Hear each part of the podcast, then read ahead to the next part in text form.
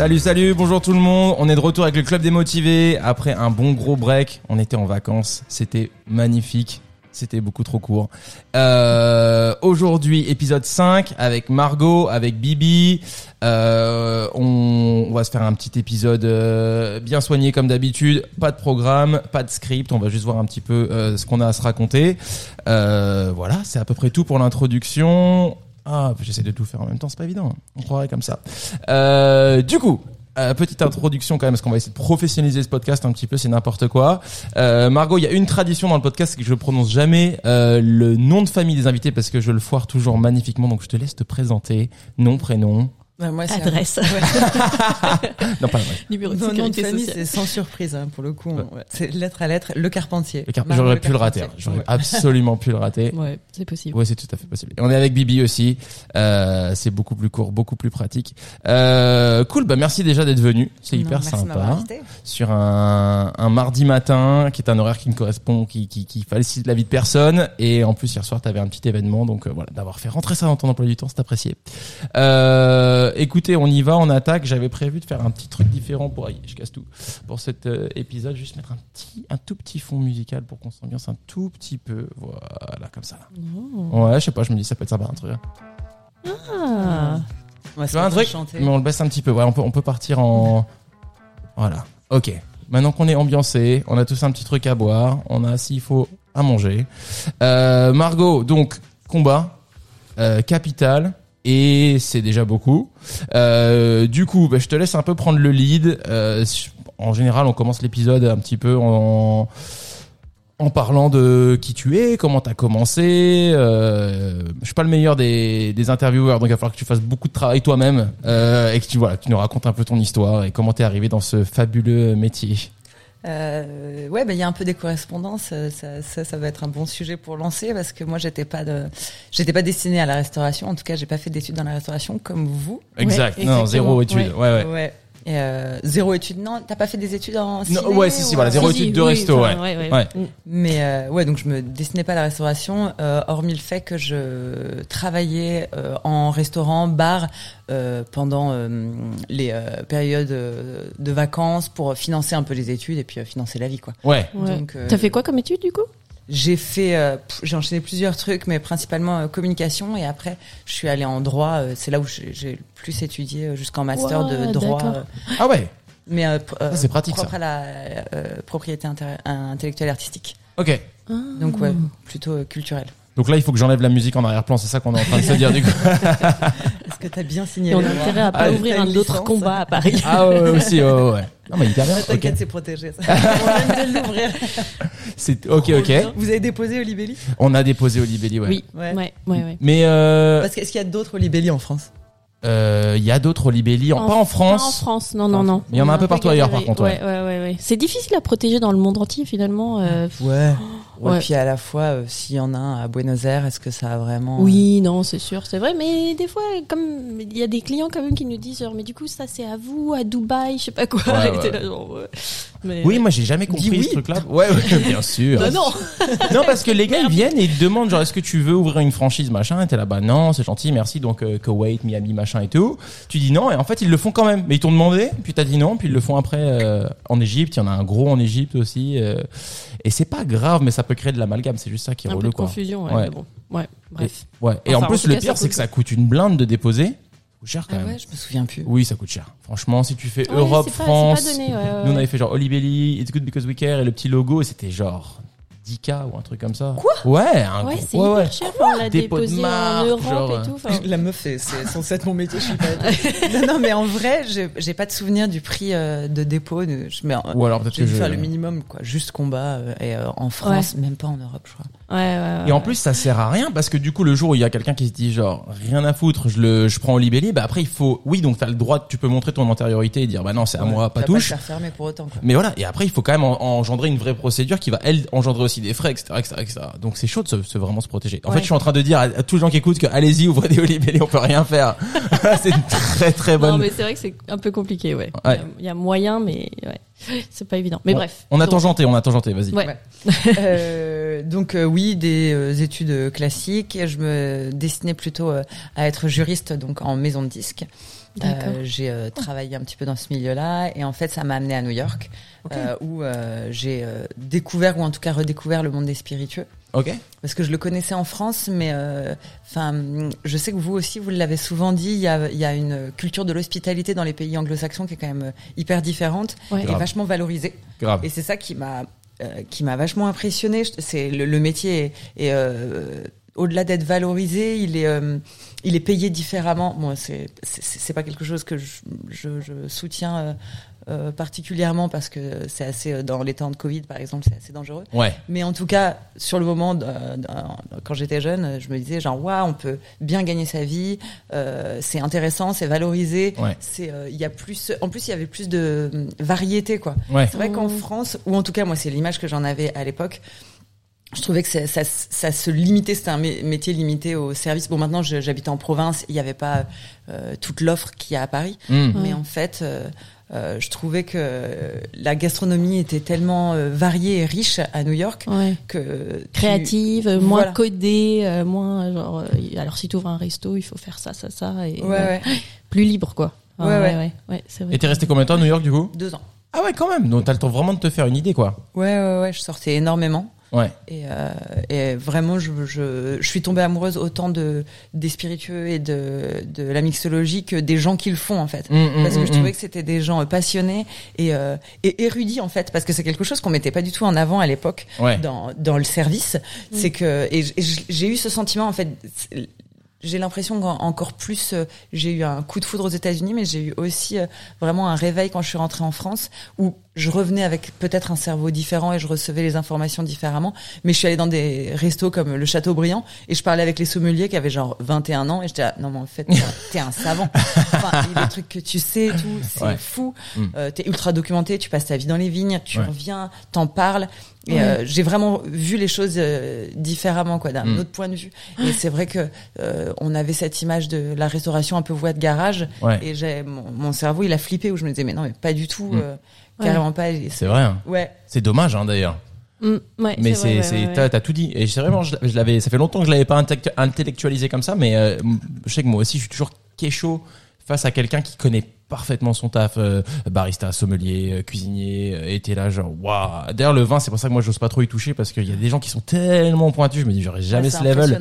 ouais. Ouais. Ouais, Ça me-. Enfin, c'est quelque chose qui impressionne justement. Ouais, très. Mais euh, en plus, je trouve que euh, d'un domaine d'activité particulier, tu dis barista, moi c'est un métier que je connais très peu, ou euh, sommelier par exemple, ça t'amène à, t'es obligé de, de, de connaître, euh, euh, enfin c'est un spectre de connaissances hyper large en fait. Si t'as envie de bien t'y connaître en café, ben tu dois euh, connaître plein d'autres choses sur la, la culture, le climat, la géographie. Ça t'amène à apprendre, comme pour la sommellerie en fait. ouais. Ouais, tu peux vraiment geeker quoi. Oui, et oui. Ça finit jamais euh, de connaître plus en plus de Bah, choses. ouais, la cuisine, c'est genre un peu l'ultime truc qui est inépuisable, quoi. Genre, tu mets un doigt dans genre les pâtes, le pain, Oui. euh, ouais. les sauces, machin. Genre, c'est c'est interminable, c'est sans fin, quoi. Ouais, ouais, ouais. Mais c'est vrai que dans dans le dans le vin, c'est ouais, c'est comme dans le café. Enfin, mais Bah, les cocktails aussi. Hein. Ouais. Ouais, mais les cocktails, ça rejoint plus la cuisine finalement parce que le café, le vin, c'est très mono Mmh, mmh, mono mmh. sujet, tu vois, Ouais. et tu peux vraiment te perdre alors que le Oui. la cuisine, ça peut plus oui, ça n'en finit jamais parce que tu as un spectre énorme et ça rejoint vachement le cocktail. Enfin, c'est c'est dingue quand je vois les créations de cocktails maintenant, je me dis c'est De toute façon, quel, quel que soit le domaine d'activité, je pense que c'est euh, aussi, euh, ça dépend aussi vachement de la curiosité de la personne. Quoi. Si t'es Ouais. curieux, en fait, c'est euh, sans limite. Ouais, ouais, ouais, c'est ça. hum, Et, euh, et c'est ça. euh, je pense que c'est sûrement ma curiosité du coup qui m'a poussé vers le cocktail.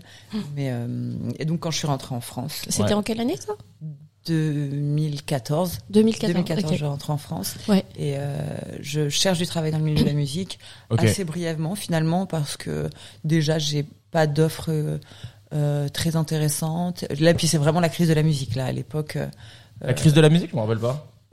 Bah, il y a eu la crise du, di- crise du disque. Bon là j'étais un peu plus jeune quand même. Ok, ouais, c'est Mais ça. après il y a quand même eu pff, un moment où, enfin c'était, euh, Enfin, il y avait, il y avait déjà pas d'emploi, c'était hyper mal payé. Enfin, c'était Ouais, ouais, le lance-pierre, quoi. C'est, on m'a littéralement dit, euh, genre, euh, on va falloir faire au moins 60 heures par semaine. Va pas Ah que tu comptes, c'était au SMIC. Enfin, c'était Ah oui, pour aller bosser dans un atelier en sous-sol euh, pour faire de la distribution. J'étais là, genre, oh enfin, je paniquais. J'étais là, genre, mince, c'est pas du tout ce que j'envisageais. Ouais. C'était Ouais. sûrement, peut-être que j'avais une vision un peu plus, un peu trop glam, mais en fait, euh, les jobs que j'avais eu avant euh, étaient cool et je me voyais pas redescendre si Ouais, ouais. brutalement, quoi. Mm. Et je me suis dit, ah bah non, euh, j'ai- je, je préfère encore, à l'époque en tout cas, je plaçais le cocktail en, en- en seconde position, mais je me disais, je préfère encore faire du cocktail et, Mm. euh, et travailler de nuit. Et puis en fait, j'ai commencé et puis euh, j'en suis. T'en as fait un peu à New York ou pas du, du cocktail ou non T'étais juste cliente et hyper Je curieuse. faisais, euh, j'ai commencé à faire un peu de service. Ok. Par contre, j'étais jamais derrière le bar. D'accord. Enfin, très peu.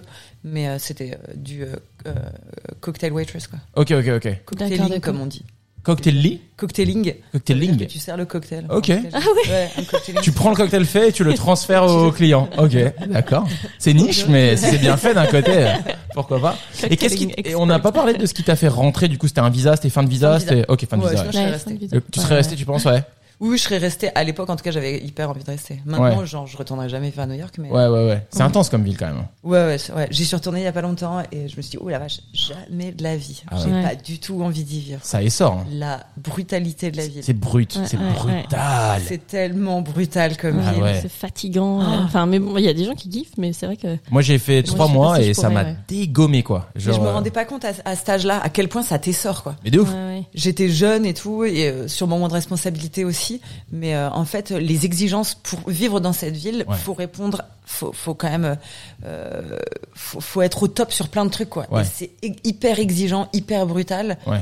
Et euh, pff, je suis rentrée à Paris et il m'a fallu du temps pour euh, m'en rendre compte. Et je disais ah, genre, Ah, mais merci en fait, on est trop bien. Ouais, Genre, ouais, ouais. Merci Ouais. la France, je peux tellement me reposer. Il y a Mm, des mm, moments, je, on peut, on peut s'asseoir et se dire ah ça va, je suis en sécu. Ouais, ouais, Ça ouais, ouais. On va m'aider s'il y a un problème, quoi. Ouais, ouais. Là-bas t'es en là- roue libre. T'es en roue libre, t'es Ouais, vraiment, t'es, en- t'es sans parachute, quoi. Ouais. T'es là Ouais. et, euh, si tu tombes, tu tombes. Mais par contre, tu peux monter haut. Mais, Bien sûr. mais Ouais, par ouais. contre, faut, faut bosser, faut pas s'arrêter, faut connaître tous les gens, faut, enfin, c'est Ouais. usant, quoi. Et ça crée des gens étranges. Moi, je trouve les New-Yorkais euh, sont super chelous, quoi. Et ça crée des gens très bizarres. Moi, j'y Des avais relations Ouais. tellement des étranges relations aussi. tellement. Tout va très vite. Bam, bam, bam, bam, bam, bam. Il y a un niveau de concentration zéro. Si Ouais, t'es pas, c'est si t'es drôle, pas intéressant et captivant en 10 secondes, tu Oui. te fais, tu te fais swiper. Ouais. drôle, on est, on est allé en vacances avec Nico à un moment, euh, bref, et Nico il avait vécu trois mois là-bas, mais il m'a pas dit, tu vois, genre, attention, on va à New York, les gens ils sont comme ça.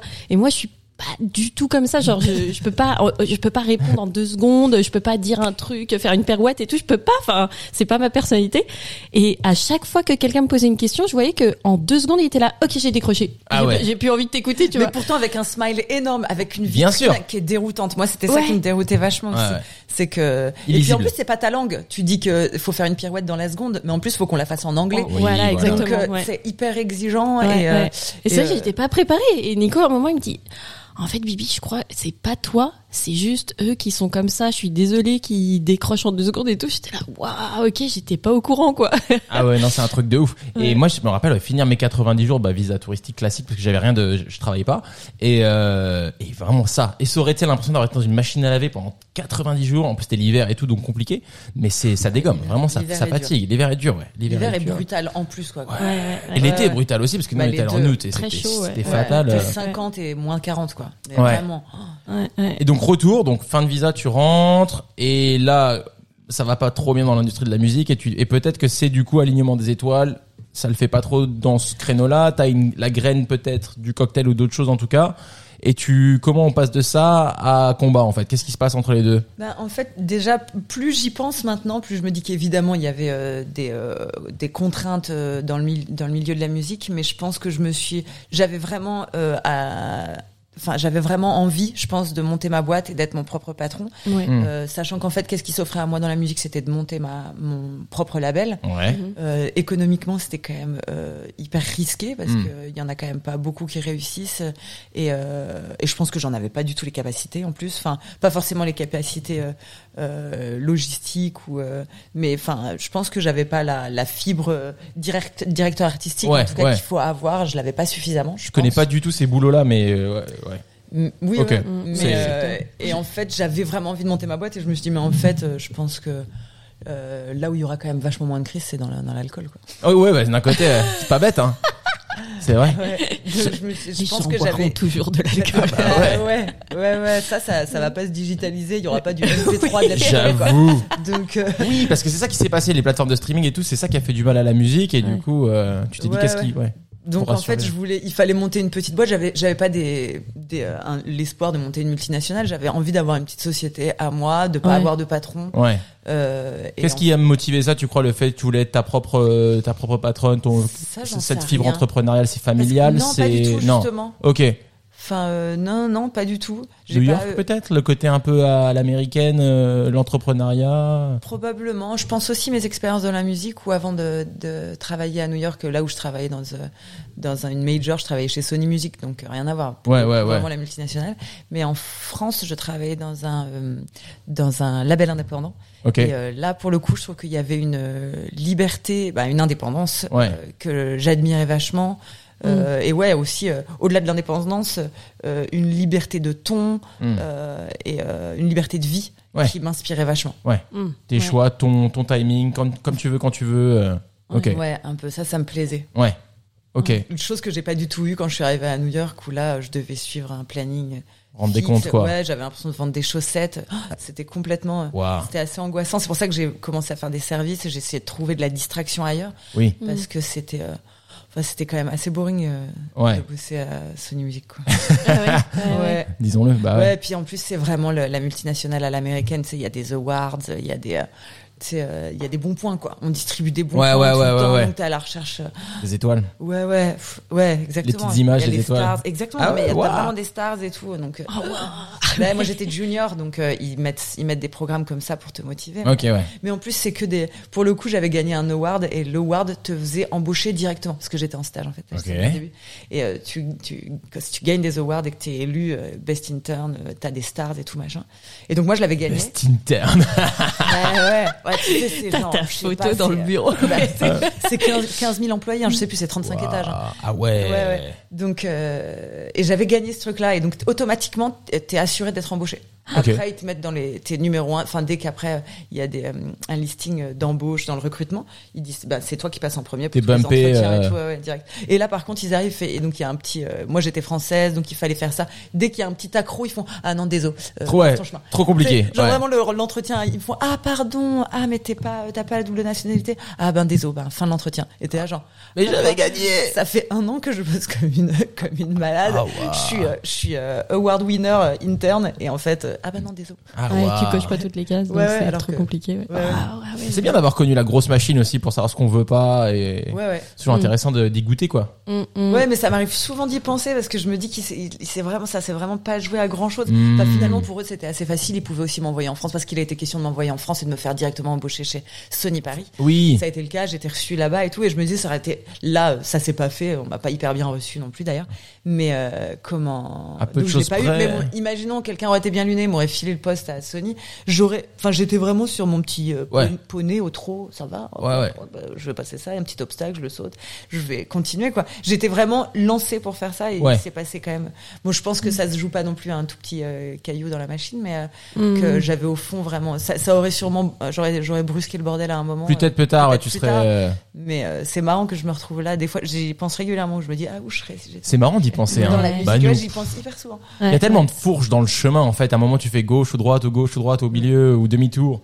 Et quand tu t'amuses à refaire tes pas en arrière, tu te dis qu'en fait, 15 fois, t'aurais aurais pu partir sur autre chose, quoi. Ouais, ouais. Et quand tu vas en avant, t'es là, mais je, ce, ce que je fais ne fait pas de sens. Enfin, tu vois, Ouais, genre, ouais. t'es là, mais j'ai fait des études de ça, et puis après j'ai fait ça et ça et ça, oui. mais ça a aucun sens. Ouais, et puis ouais. après tu regardes en arrière, t'es là, bon, ouais, si, en fait, euh, ça a Ça- du sens, ouais, tu vois, genre. Mais des fois, quand t'es sur des rails, tu les suis. En fait, c'est Oui. c'est facile, c'est pratique, c'est rassurant, quoi. Ouais, ouais. Et euh, là, euh, enfin, j'ai l'impression que vous, comme moi, on en est sortis.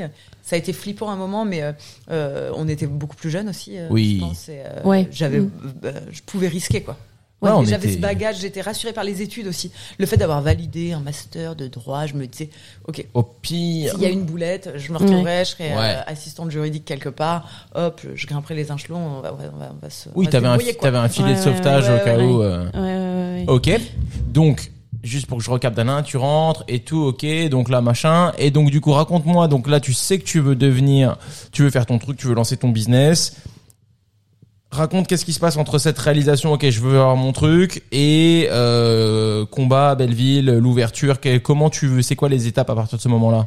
Euh, bah, je travaille à l'Expérimental Cocktail Club. Ok, d'accord. Euh, Ok. Ouais, 2014, donc ouais, ça date maintenant, ça fait 8 ans. Qui t'embauche Euh, sans trop qui- d'expérience?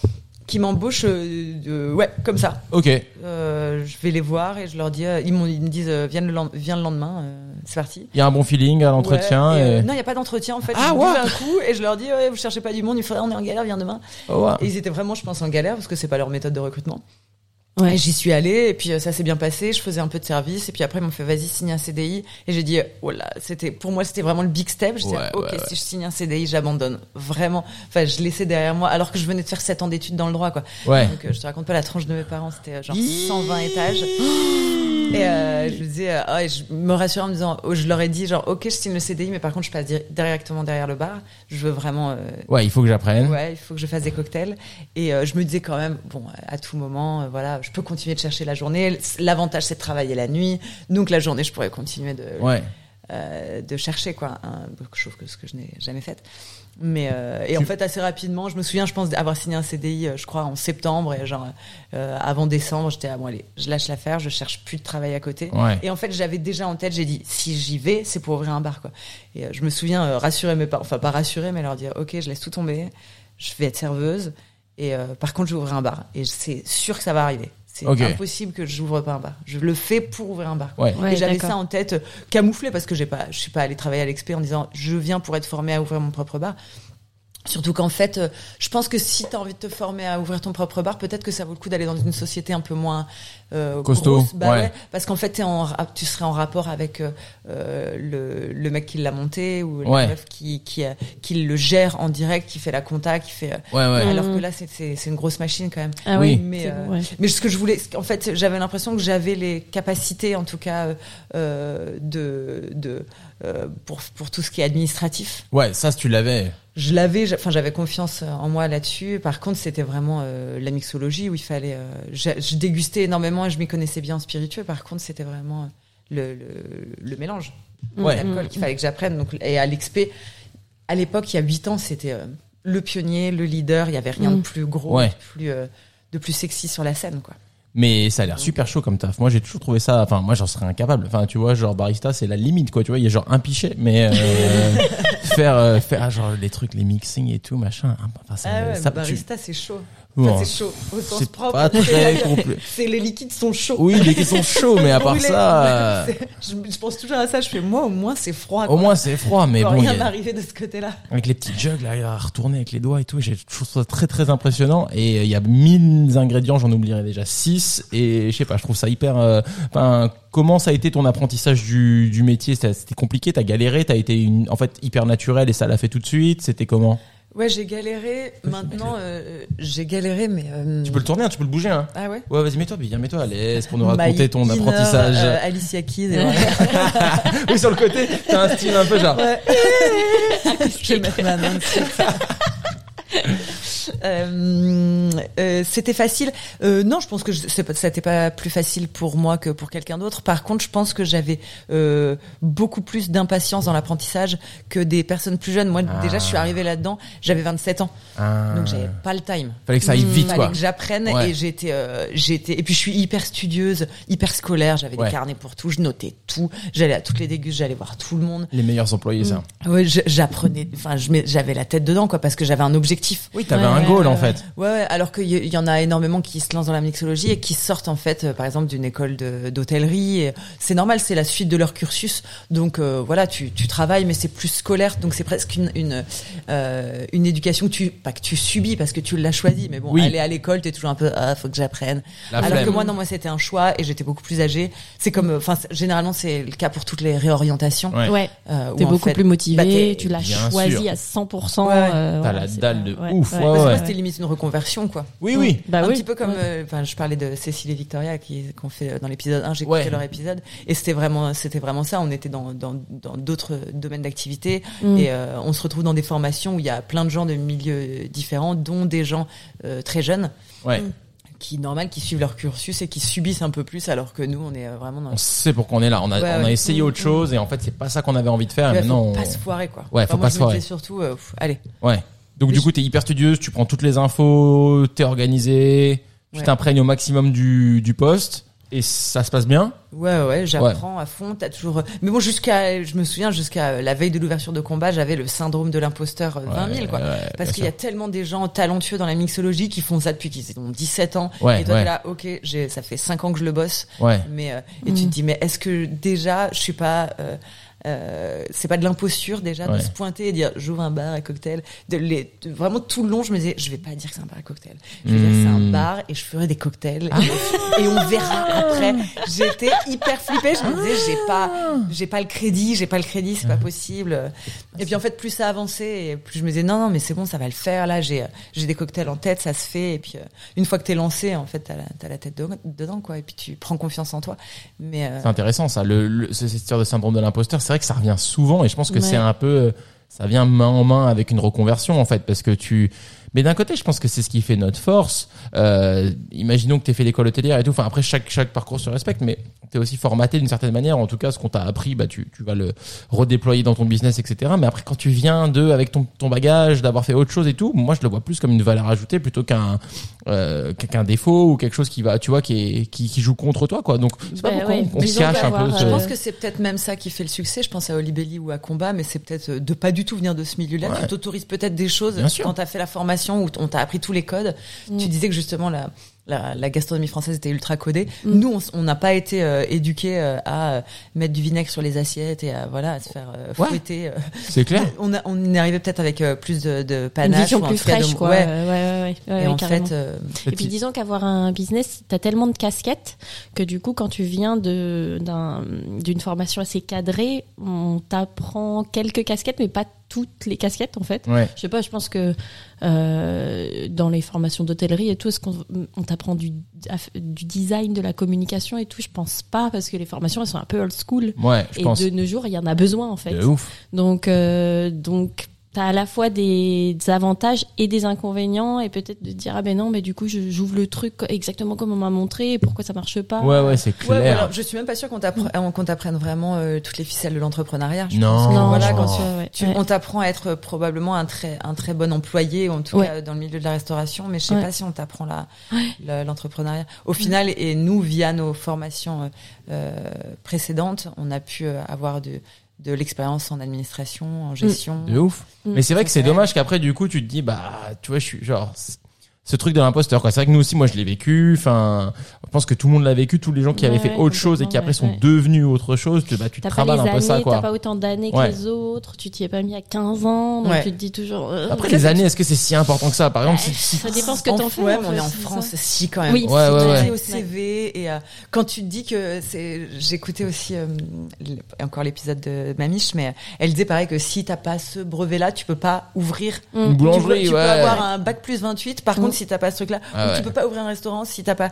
En effet, je suppose qu'il y a des, des connaissances qui sont euh, ultra primordiales dans ce genre de formation Oui, sur ouais, l'hygiène, ouais, la sécurité, tout ça. Mm. Mais euh, ça semble hallucinant que euh, il y ait pas un- une une formation alternative Ouais, de ou en ouf. tout cas distancielle ou Mm. un, un stage de trois mois pour. euh, Voilà, je suis capable d'en- d'emmagasiner vachement plus d'informations en trois mois. Moi, je vois des gens là qui qui refont le CAP cuisine et c'est au final euh, genre euh, que deux jours par semaine. Ouais. T'es là genre, Mm. vas-y, faisons, faisons un stage, rendons ça quand même plus efficace. Ouais, comme le permis, quoi. Tu le Mm, passes en accéléré Oui. et puis au final, t'as les rendre infos. ça ouais. plus souple, quoi, et que Mm, ça mm. permette à des gens de- d'autres horizons de pouvoir euh, évoluer dans ce. dans C'est ça que je veux dire en fait. Les années c'est pas si important parce que des fois tu vas avoir un gars qui dit ouais j'ai 10 ans de cuisine et en fait euh, il est vraiment pas dingo en cuisine et tu vas avoir quelqu'un de ultra motivé qui a genre appris limite tout seul ou avec euh, tu vois et qui a juste le truc et il a 12 mois en cuisine et il est beaucoup plus efficace, propre, organisé, motivé, passionné, etc. Enfin on- je trouve qu'on donne Mais beaucoup ouais, trop non, de crédit sûr, aux mais- années quoi. C'est pas si important que ça tu vois. Mais même pour les prêts bancaires, enfin, du coup, t'avais un, une formation, t'as pu euh, avoir une formation de mixologie ou quoi Non, pour avoir non. ton prêt Enfin, Est-ce que Non. du coup, t'as réussi non, à mais l'avoir non, non, ouais, ouais, non, Ouais. mais euh, du coup, ils ont pas, il y a pas d'exigence de ce côté-là. euh, Oui, il non, faut non, pas un mais- brevet particulier pour pouvoir Mm. ouvrir un bar à Mais cocktail. je sais que nous, ça a pêché euh, le fait qu'on n'ait Vous voulez pas, pas de nous prêter de sous, quoi. formation. euh, Nico, il avait pas de formation de barista, donc du coup, pour ouvrir un café, euh. Ouais. Ah ouais, moi je misais tout sur le Mhm. fait le- l'enseigne expérimental cocktail club, leur disant bah voilà, Ah, si tu ouais. fais tap tap sur euh, Google et il y, a Ouais, pas- ouais. y a pas de Il y avait tellement peu de bars à cocktails en fait. Oui, oui, C'était oui. tellement un tout petit, euh, une toute petite niche. Quand Mais il y même, avait si tu- le Mais bon, l'historique de c'était- ça ouais, qui faisait Je que. parlais, euh, je parlais une autre langue hein, quand même. Ouais, ouais, ouais, ouais, Je mettais pas du tout en avant les cocktails quoi. Quand ah, pour euh, pour emprunter de l'argent, fallait dire. euh, il disait mais rajoutez des tartines. Mais- Voilà les planches, les planches, les tartines. des tartines, ouais. Là des tartines, mais il y aura des spritz. C'était là, oui, oui. On nous l'a fait Il aussi. y aura ouais. des spritz. Ah, Tout l'enfer. va bien se passer. On fera un happy hour. Ah ouais, voilà, c'est ça. oui, oui, mais on, a, on a eu la même. Alors attends, du coup, je veux, je veux revenir sur cette partie-là. Donc, euh, tu t'es à l'expé, ça se passe bien, t'apprends, tu y restes combien de temps du coup? Euh, Trois ans. Ah, quand même. Ouais, Ouais, tu ouais, fais un, un beau, un beau stint là-bas, un trois ans. vrai, un- plus un- peut-être deux ans et demi. De... Un vrai deux ans et demi bien, un vrai gros deux ans et demi. bien costaud. Ça te confirme que t'aimes faire ça Ouais. Ok. Après, qu'est-ce qui se passe? Euh, après, euh, du coup, je, enfin, c'est même pas au bout de deux ans et demi parce que la chronologie fait un peu genre au bout de deux ans et demi il se passe quelque chose. Non, Oui. je pense que pendant ces deux ans et demi là, je me construis euh, Ok. parce qu'on n'arrête pas de parler au final de de la cuisine et euh, de ces métiers là, mais je pense que je me suis aussi construit comme entrepreneur Ouais. Mm. parce qu'en fait, je pense que c'est ça les, avant, avant même d'ouvrir ton lieu, c'est vraiment que de l'entrepreneuriat qui se met en route. Hmm. Parce que de toute façon, pour euh, créer le lieu euh, et euh, le financer ou en tout cas euh, faire euh, tout, euh, tout cet iceberg, c'est vraiment que des, de- des compétences d'entrepreneur que des compétences de bartender en fait. Ouais, Donc, exact. C'était un peu construire ça parce que je le faisais en sous-marin, mais ça a été deux ans et demi de tout construire parce que à deux, quand j'ai j'ai quitté euh, l'expé, euh, c'était trois semaines plus tard, euh, combat ouvrait ses Mais non Ah, ah donc t'as, t'as monté combat en pas- parallèle quand je leur ai annoncé, bon bah je vais partir de, de l'expé, ils me disaient ah super, tu vas ouvrir ton bar, ben on a hâte. Je disais non en fait il ouvre dans trois semaines. C'est ouf Parce que j'avais tout fait, j'avais tellement peur que ça se fasse pas que je me disais je terminais les services à euh, 4 heures du matin et à 8 heures j'étais à la banque et tout. Non. J'ai vraiment tout fait en parallèle. Je faisais les travaux, le suivi de chantier, tout. Ah, mais c'est hyper intéressant, j'ai jamais entendu une histoire comme ça. Ouais, Oui, mais en fait j'étais ultra flippée. Alors là pour le coup, ouais, j'avais vraiment le truc de l'imposteur et je euh, et puis j'ai aussi un petit euh, j'aime je déteste dire que je vais faire quelque chose si ça se produit pas. Ok. Généralement si je dis que je fais quelque chose, je veux absolument que ça se produise et qu'il y ait un résultat en fait. Ok.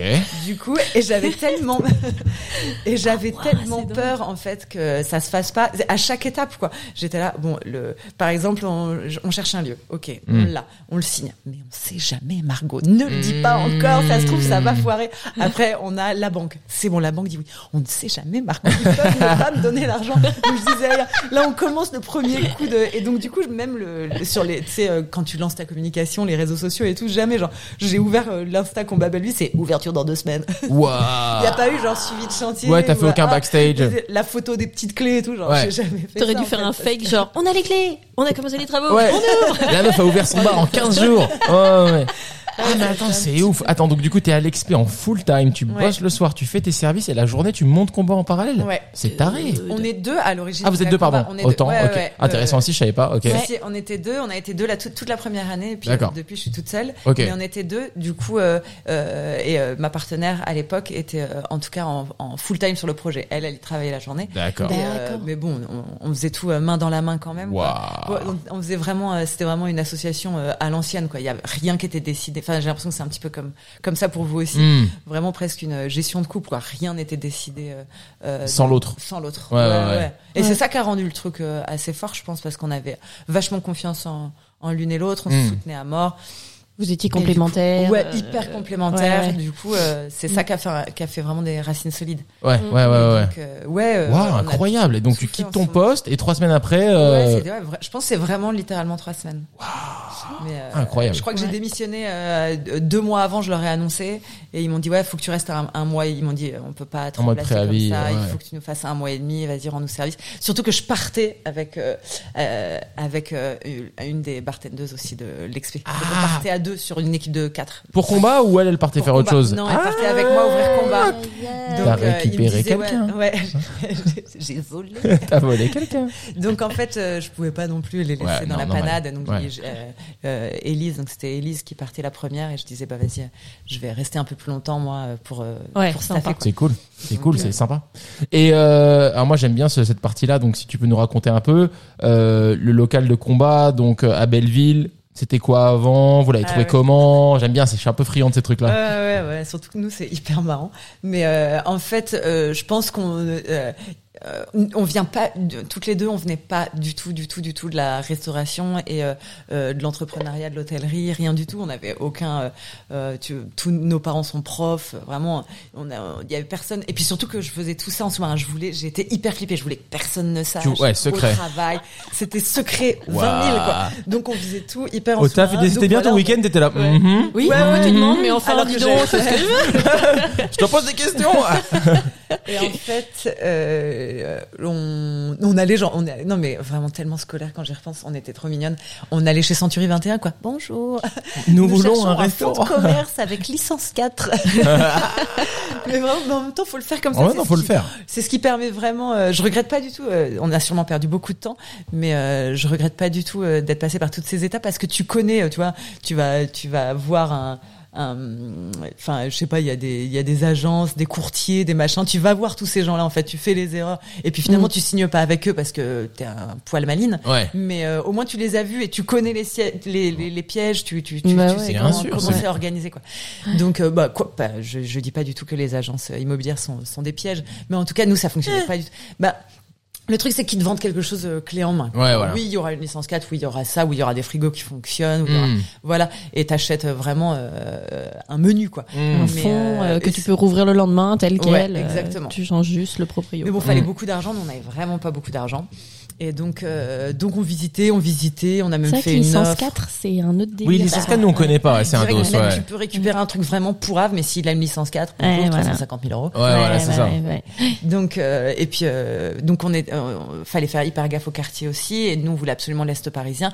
À l'origine on se destinait plus vers le 11e. Ok. Le 11e n'était pas encore ce qu'il est maintenant, mais euh, il y a ouais euh, ouais il y a parce qu'on a commencé à chercher il y a presque plus de 7 ans. Oh, wow. Ouais ouais, enfin plus de 7 ans.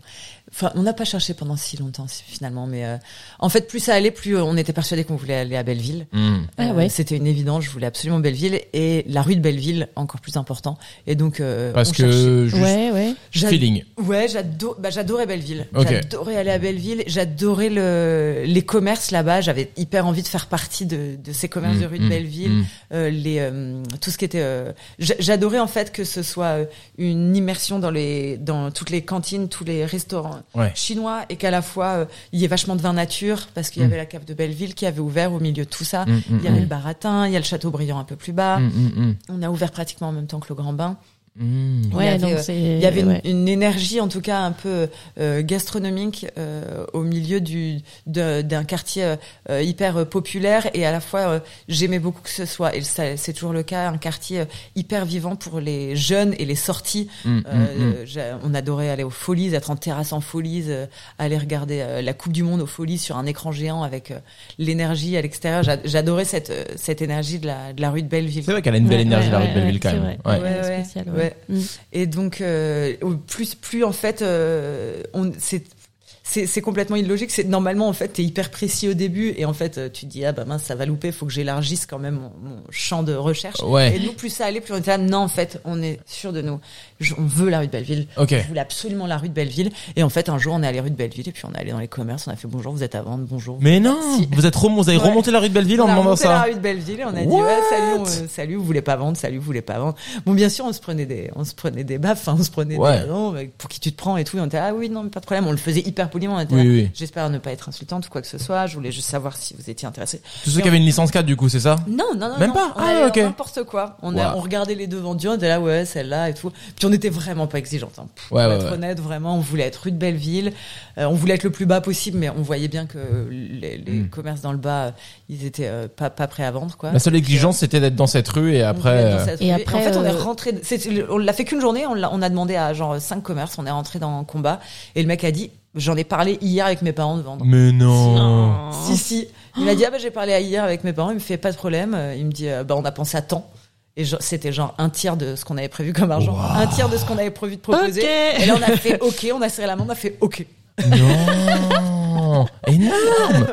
C'était quoi avant? C'était un magasin de, un grossiste en vêtements. Arrête. Ouais.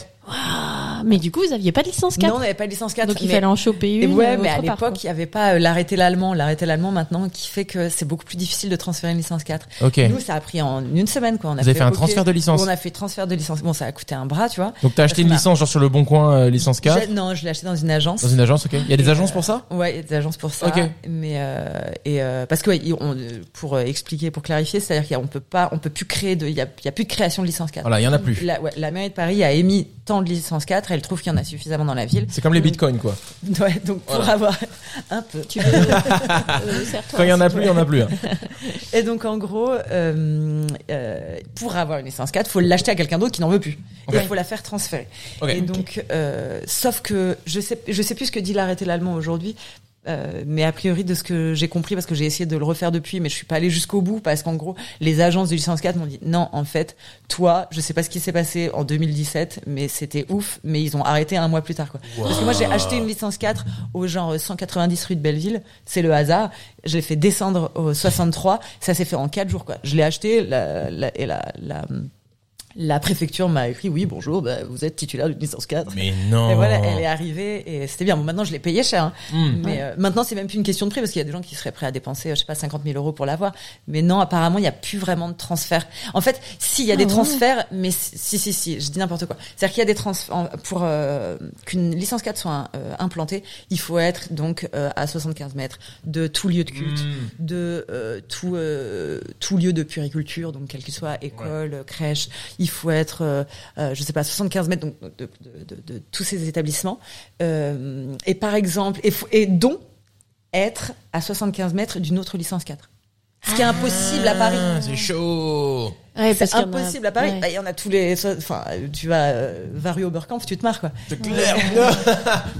Donc en gros, euh, maintenant, en fait, maintenant on peut faire un transfert de licence 4. Par contre, faut répondre à toutes ces demandes-là. Et c'est pratiquement impossible. Et en fait, pas- euh, à, à mon époque, en tout cas, pour combat, on était à 75 mètres des. Mais il faut vraiment compter 75 mètres. Mais par contre, 75 mètres bête et méchant, c'est-à-dire que tu sors de l'école, Ouais. tu fais 75 pas d'un mètre de du en, en portant du seuil, quoi. Faut vraiment marcher. Ouais, euh, c'est pas à vol d'oiseau. Ouais, ouais, Heureusement. ouais, Donc ouais. 75 mètres, c'est très court. hein. C'est. Quand Ouais. tu descends les marches et que tu rentres, tu vois, enfin. ouais, ouais, ouais, Ça ouais. va 75 mètres, c'est c'est assez loin. Donc en fait, nous on remplissait toutes ces toutes ces exigences, exigences, euh, que ce soit les écoles, les lieux de culte et tout. Par contre, évidemment, euh, rue de Belleville, il y a des il y avait des Bah ouais, il y avait des rades. licences 4. Ouais. Mais ils ont dit non, celle-là, on, on- elle est un peu obsolète. On la, on ferme les yeux. À cette époque-là, en tout cas en Waouh. 2017, on fermait les yeux. Du coup, on l'a eu. Et depuis, moi, je sais que j'ai essayé de, j'ai été intéressée par un fonds de commerce à côté de combat. Ok. Je voulais en faire un bar et il me disait, est-ce qu'il y a une licence 75 mètres? J'ai fait oui, Oui. la mienne. Et dans La mienne est à 20 mètres, quoi. Et ils m'ont dit, ah ben non, c'est mort. Et tu peux te cannibaliser entre mêmes propriétaires Bah de. ouais, ouais, ouais, c'est, c'est eux, bah, tant mieux, heureusement, parce que sinon, t'imagines, un mec aurait toute une rue et il Ah, mettrait des rades partout, ce serait ouais. n'importe quoi. Mm. Là, c'est-à-dire que c'est pour euh, contrôler le nombre de bars, pour pas qu'il y ait trop de bars, euh, tu Ouais. vois, dans une même rue, ce qui est quand même assez sensé, sinon ce serait bruyant, il y aurait, euh, enfin, en termes de, de, de, D'urbanisme, de, Ouais. ouais, de Puis même de politique santé de ville. publique, ouais. quoi. Ouais, de santé publique, ouais. donc, euh, Non, ça en, se tient, ça se tient. Donc en fait, euh, à l'époque, en tout cas, il fermait les yeux. Maintenant, il le fait. Voilà, incroyable. et Donc, donc, en fait, et changement de c'est- destination du bail, du coup, le, bah, le Changement de destination, ouais, le, le propriétaire par contre des murs s'est un peu servi sur nous. Non, Mm. enfin, il y en a pas mal qui le font quand même pour la déspécialisation. Il nous a pris un petit Un petit billet. Mm. Et puis euh, donc voilà, en fait, le, le fonds de commerce, euh, enfin, combat nous a coûté euh, le fonds, le fonds de commerce, euh, la déspécialisation plus la licence 4. Et là, on avait l'équivalent de ce que t'achètes chez Century 21 en fait. Oui. Hormis les travaux, parce qu'attends, on a acheté un magasin de vêtements quoi. Bah ouais. Là, Carrelage fallait- blanc au sol, néon au plafond. Non, non, même pas moquette rose. Oh, vous auriez dû la garder. les toilettes, c'était les cabines d'essayage. Donc autant dire qu'il a fallu venir, faire venir des évacuations, euh, c'était pas vraiment. Ah. Ah ouais, les évacs pour le, Bah ouais. tous les Mais éviers. en les fait, la chance qu'on a eue, c'est qu'à une époque, ce magasin de, de vêtements avait été un salon de coiffure. Donc des éviers partout. Ouais. Donc il y avait des arrivées d'eau un peu partout qu'on a. qu'on- qu'on- Bon, maintenant, il y avait un énorme billet de plomberie, quoi. C'est sûr, quand tu fais un bar, de toute façon, faut de l'eau et des évacs partout. Mmh, mmh. Ah ouais, ouais. Ouais. Par contre, on, voilà, je pense que tu prends là votre studio, tu le divises en 8 et ça, c'est notre réserve. Ok. Y a pas de stockage, quoi. Ouais. Ouais, ouais. Ouais. On a, euh, je pense, on a 8 mètres carrés, quoi. Au sous-sol? Non. Ah non, à l'étage? Au- au- non, au même level. Au même level, ok. Au même level, ouais, on a une petite, enfin, il y a trois marches à descendre, mais et sachant que dans ces 8 mètres carrés, on a une machine à glaçons euh, de professionnel qui fait, euh, qui Une- fait 8 mètres cubes elle-même. Donc, Ouais, ouais. c'est vrai De quoi faut- il fait chaud en été. Ouais, ouais. Dans 8 mètres carrés avec un truc qui turbine à fond. Qui turbine à fond, ouais. Ouais. Parce que les refroidissements à eau, nous on avait regardé pour les machines à glaçons, c'est une tannée, euh, c'est chaud. Nous, c'est un vrai sujet le, la, la chaleur euh, en été dans les dans les business quoi. Nous, on a Ouais. mis un gros billet là-dessus et encore, il fait encore chaud, mais tous les moteurs de frigo, les moteurs de Ouais, machines à glaçons et tout, mm, mm. c'est c'est un c'est c'est super chaud à gérer. il y a un surtout un gros sujet euh, euh, plomberie. Moi, il faut des années pour l'apprendre, mais je pense que quand tu ouvres un bar, faut vraiment être sur le dos des. Parce qu'en fait, il y a le- en mixologie, en tout cas dans un bar à cocktail, il y a énormément d'exigences sur les, les, les machines Ouais. pour que tout fonctionne bien. Et en fait, il y a énormément d'architectes. Voilà, c'est c'est pas forcément de leur faute. Ils sont pas spécialisés dans Bah non. tous les domaines Oui, d'activité. oui, oui, bien Et Il y a sûr. plein de trucs qui sont pas prévus, quoi. Ouais. Nous, on a, enfin, que ce soit à Combat ou à Capital, mais des surprises. À Combat, le, à Capital, la, le jour de l'installation de la machine à glaçons, le mec est arrivé, il m'a fait, ah, mais non, mais on peut pas en mettre. Là, l'évacuation, ça va pas et ça ira jamais parce qu'en fait, toute l'installation n'est pas en pente euh, de tant de machin, de tout. Il faut un degré, Donc, à ouais. combat à Capital, genre, on m'a dit du jour au lendemain, alors que j'ouvrais quand même un café, bar à cocktail, on m'a dit, tu pourras pas avoir de machine à glaçons. Donc, euh, il y a vraiment un sujet quand même euh, plomberie où maintenant je suis quand même, je commence à être plus rodée. Parce Ouais. que Capital a fini de me, de Ouais. me former. euh, C'était à la goutte d'eau, quoi. Ouais. Mais euh, il y a un C'est vrai que les archives font des beaux endroits, mais ils font ils, ils font pas forcément des outils de travail quoi. Ouais. Ouais.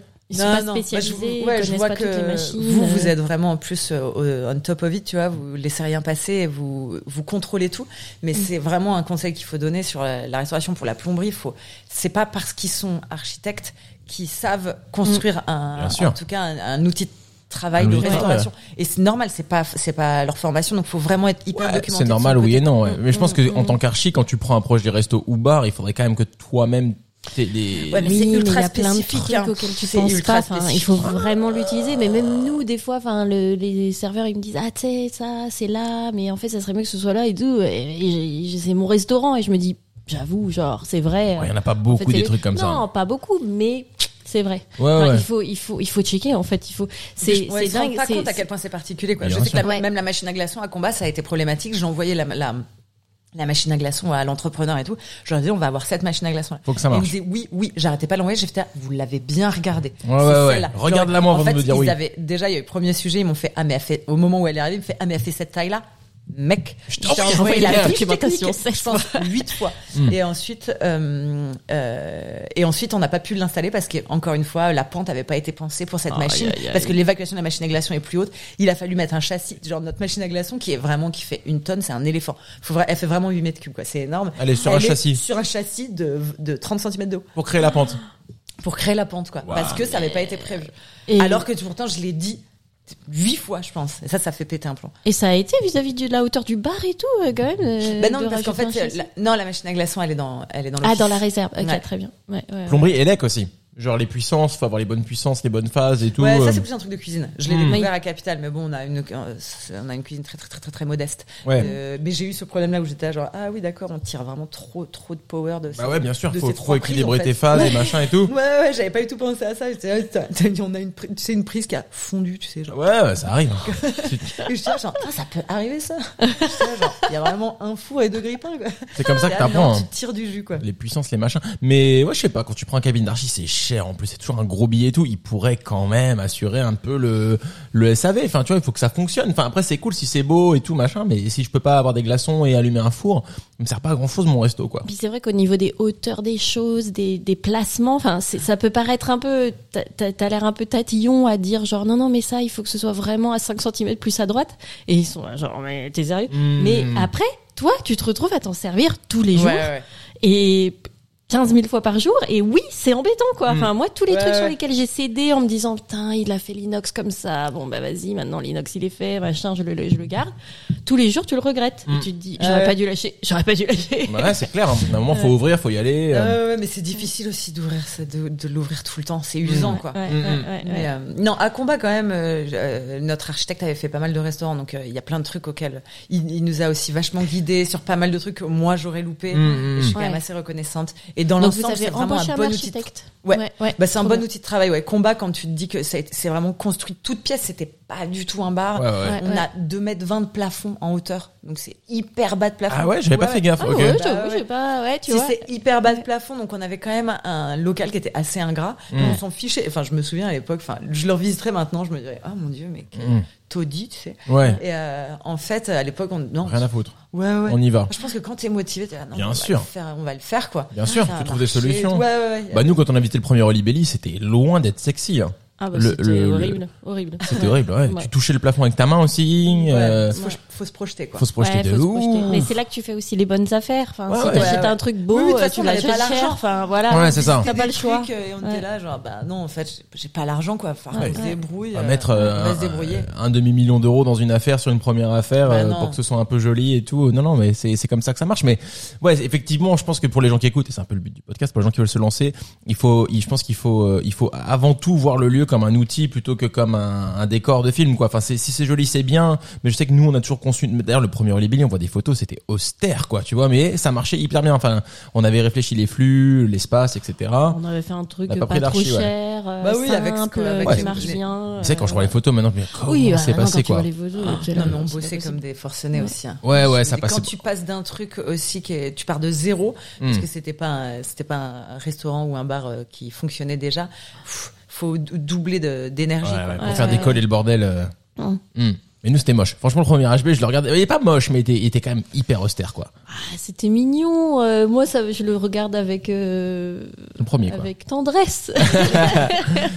Mais c'est vrai qu'il faut plus ouais, voir le truc comme. euh, je crois qu'on a fait deux rendez-vous avec un archi et c'était trop sur le look et en fait. euh, Trop ouais, concept Non, en mais fait. attends, tu le regardes avec tendresse, mais il faut pas oublier aussi, vous avez ouvert en quelle année c'était 2013. Et 2013. Il n'y avait pas les mêmes exigences. Non. Maintenant, là, les restos. Ça a level, hein. Ah oui, oui. Ça a level up, hein. C'est maintenant quand je vais dans des ouvertures, je fais mais c'est euh, Ah, on c'est se trouve- c'est trop beau. Enfin, Ouais, ouais, ouais, pareil. c'est magnifique. Ouais, non, Pareil. c'est ouf. Moi, j'ai- Quand on pareil. regarde notre premier menu, je suis là, ok, on ouvre ça aujourd'hui, bah, euh, Ah ouais, genre, ouais. on fait un flop total. quoi. Moi j'ai ouvert combat, il y avait même pas, il y avait des des euh, des banquettes en bois sans coussin quoi. Pareil. bah, pareil. Avec un mur derrière Pareil. blanc qui laissait des traces dans le dos. Et on est, mais ça passerait plus du tout. Ouais, je crois qu'on a eu de la chance d'ouvrir quand on a ouvert, ouais. Maintenant c'est ouf, les Ah ouais. trucs, c'est tellement léché en fait. De les ouf. restos, les bars qui ouvrent, je trouve que ça met à mort la pression. Quoi. Pareil. Vachement de gens aussi euh, ouvrent des restos maintenant et ont une formation antérieure dans dans le design, dans la Mm, mm, communication mm, et tout. Et à chaque fois, je suis hyper impressionnée. Ils ouvrent des trucs, je fais mais c'est hyper abouti. Ah, c'est fait, marrant, quand on s'est fait la même remarque récemment. ouais, ouais. Mm. On s'est dit exactement la même chose. euh, Ouais, quand ils ont ouvert, c'est la year 5 pour nous quoi. Ouais, ouais, c'est ça. Ok. Ouais. C'est hyper abouti votre identité. Mais d'ailleurs, je sais, moi, je suis assez contente que de- d'avoir de l'avoir fait dans le sens parce que je trouve que le truc a évolué. Oui. Mm. Là. Alors que des fois, je vois des endroits et je me dis ah ça va être comme ça, mais je, je Ils vont où ans, maintenant, quoi peu- Ouais, ce c'est ça. toujours comme ça quoi. Mm, mm, Et, mm. euh, et ouais, nous c'était un peu cheapos peut-être. Mm. Mais Non, ce cheminement cool de- est important. D'apprendre de façon empirique. Oui, Voilà. c'est vrai qu'on a eu la chance d'apprendre vraiment, de d'avoir plusieurs versions, de, que la seconde version, euh, elle est, elle, elle est, elle a été créée parce qu'on a fait rentrer de l'argent avec la première et qu'on a un peu C'est sué sain, et quoi. C'est Enfin, une croissance qui est saine ah, et c'est qui un est. truc un peu. Ouais, je sais pas si c'est plus ça. En tout cas, c'est différent. Mm. Et puis, je pense que c'est le reflet aussi d'une autre époque. Je Ouais, pense que- peut-être aussi. ouais. Je pense qu'aussi, euh, euh, je pense que je connais des gens qui ont ouvert des endroits hyper léchés et tout, et je pense qu'ils ils ont aussi énormément de pression parce qu'ils ont l'impression qu'ils n'ont pas le choix. quoi. Oui, oui, oui, oui. Si tu veux fonctionner aujourd'hui, Mm. il faut que ce soit hyper beau, euh, Ouais, ouais. hyper fini, quoi. Ouais, ouais, ouais. Alors que nous, on a, on a ouvert, mais du, jour, on a fait, on ouvre demain. Euh, genre, les Ouais. menus étaient pas imprimés. euh, et il y a, il y, a, il y a cette fameuse légende, mais qui est vraie, c'est-à-dire qu'on a ouvert et on a fait merde, on n'a pas d'enseigne. Comment ça Bah, on avait oublié de s'en occuper. On avait commandé ou quoi Et on a fait, on a écrit combat au scotch. À une heure de l'ouverture. Et du coup, tout le monde a fait, oh, trop bien, trop novateur, trop Stylé. et là, genre, ouais, avec la, la- le scotch peinture, quoi. Ah ouais. Tellement créatif, ouais. Et du coup, on a toujours maintenu ça et j'ai toujours fait les enseignes au scotch, alors que c'était vraiment littéralement, et l'architecte était bah oui, je vous en avais parlé au tout début du projet, mais on n'avait pas les moyens et tout. Et j'étais ah ouais. Trop marrant. Ah ouais, pas d'enseigne, quoi. Trop drôle. Et du coup, on a méga branleur, on était là, c'est pas grave, on va laisser en noir, il y aura jamais d'enseigne. Et bref, deux mois plus tard, tous les gens étaient là, mais c'est quoi, mais c'est quoi, mais comment vous vous appelez? Ouais, c'est ça. Ouais. en plus, à Belleville, là, tu ouvres un bar à cocktail déjà, ouf, tu vois, tu as bougé un petit peu des, tu, bouges des cartes, quoi. C'est un petit peu, ça fait flipper. Ouais, ouais. Si en plus tu mets pas le nom, c'est genre ultra, enfin, j'étais pour qui on se prend, quoi. Mais nous aussi, on n'avait pas d'enseigne hein, au début. Oui, non, c'est vrai. Mais on avait fait. On avait fait peindre un peu la porte, je crois. Ouais, mais ouais. tout petit. euh, Ou peut-être on l'avait mis au papier, je sais pas. Ouais. Maintenant- on était un peu cheap. On était très cheap au début. On était cheap de On ouf était au début. ouais, Ouais. Réellement cheap. Ouais, ouais, ouais. Ok, donc combat ouvre. Euh, trois semaines après que t'aies quitté ton taf, ça ouvre. Comment ça se passe cette ouverture? L'ouverture est, est, euh, ouf. Euh, le jour de l'ouverture, c'est ouf. D'ailleurs, je crois qu'on a fait un chiffre d'affaires qu'on n'a jamais égalé. Ah ouais. C'était, il y avait du monde sur le trottoir et le trottoir d'en face et de la rue de Belleville, sachant que ça roule quoi. À l'époque, elle était à double sens. Ah oui, c'est vrai. Ça roule vite et il y avait du monde sur les, tous les trottoirs. et sachant que les, euh, on avait ouvert à 16h, normalement on ouvrait à 18, mais de 16h à 20h, les cocktails étaient gratos. et on a fait le plus gros chiffre d'affaires de là Non, encore malgré en tout. 5 ans. Non, on s'est fait brûler quoi. brûler. Je crois qu'on a fermé à 2h, mais à 5h, on était encore en train de nettoyer. Donc une ouverture en grande pompe, on n'avait plus rien, je me souviens le lendemain, plus rien. Séché, vidé. On peut pas ouvrir. Demain, Ouais. on peut pas Y a ouvrir. plus rien. Donc je me souviens me coucher à 6 heures et à 8 heures, j'ai appelé mes fournisseurs. J'étais ah, ok, tu te retrouves à louer un camion pour aller chercher dans des hangars ce qu'on a samedi. Évidemment, on a dû ouvrir un vendredi et c'était samedi. Oh mon dieu. Donc à aller chercher des packs et tout. On n'avait plus rien du tout. Et euh, mais bon, comme, enfin, c'est un bon problème, tu vois. Ouais, bien sûr. Et euh, ça a cartonné. Je pense que tu es sur un petit nuage la première semaine et puis après, Mmh, ça, on a, on a, je pense qu'on a eu six mois. euh, je dirais pas de traversée du désert, mais c'était un peu plus. euh, ouf, allez, maintenant, va falloir imposer un commerce. euh, Enfin, ouvrir quand même un bar à cocktail. euh, avec le mot mixologie que tout le monde conchit dans la rue de Belleville, un quartier ultra populaire, c'était quand même. euh, On Ouais. avait des prix Ouais. carrément plus qui carrément plus concurrentiels que dans le centre de Paris. Ouais, ouais, Évidemment, bien on, sûr. on avait tout adapté. Ouais. Mais quand même, c'était particulier, quoi. Ouais. Au, au début, on a vraiment eu des accueils, euh, on a eu des accueils horribles, quoi. Des gens qui arrivaient, qui disaient euh, un coca, et on disait non. Et on disait non, on n'a pas de coca. Et, euh, ou alors un café, quoi, vous faites pas de café? Ouais, ouais, Ou ouais, on se faisait hurler bobo et tout, on se faisait, on se prenait des, des, des bons gros mots, tu vois. Et euh, on était là, allez, on change pas l'offre, parce que plein de fois, tu sais, des fois, au bout de quelques mois, on est là, genre, mais vas-y. Non, faut Ouais, pas lâcher. Tu, tu, tu, tu doutes, quoi. T'es Ouais. là, genre, tout le monde me demande ça. Est-ce qu'on devrait faire ça? Bah Euh, oui, ouais, plein de fois je me suis remise en question, j'ai dit allez vas-y, laisse tomber, installe une tireuse. On n'a pas de tireuse, il n'y a pas de tireuse à combat. Euh, c'est pour des gens c'était ouf. En 2017, ouvrir un bar il n'y avait pas de tireuse, ça, non si tu veux une bière, faut prendre une bouteille. Et euh, du coup elle est un peu plus chère, mais parce qu'en fait on voulait indirectement, et ça c'est un petit peu la stratégie qui est adoptée dans les bars à cocktails, tu veux dissuader les gens de prendre du vin ou de la bière. Hmm.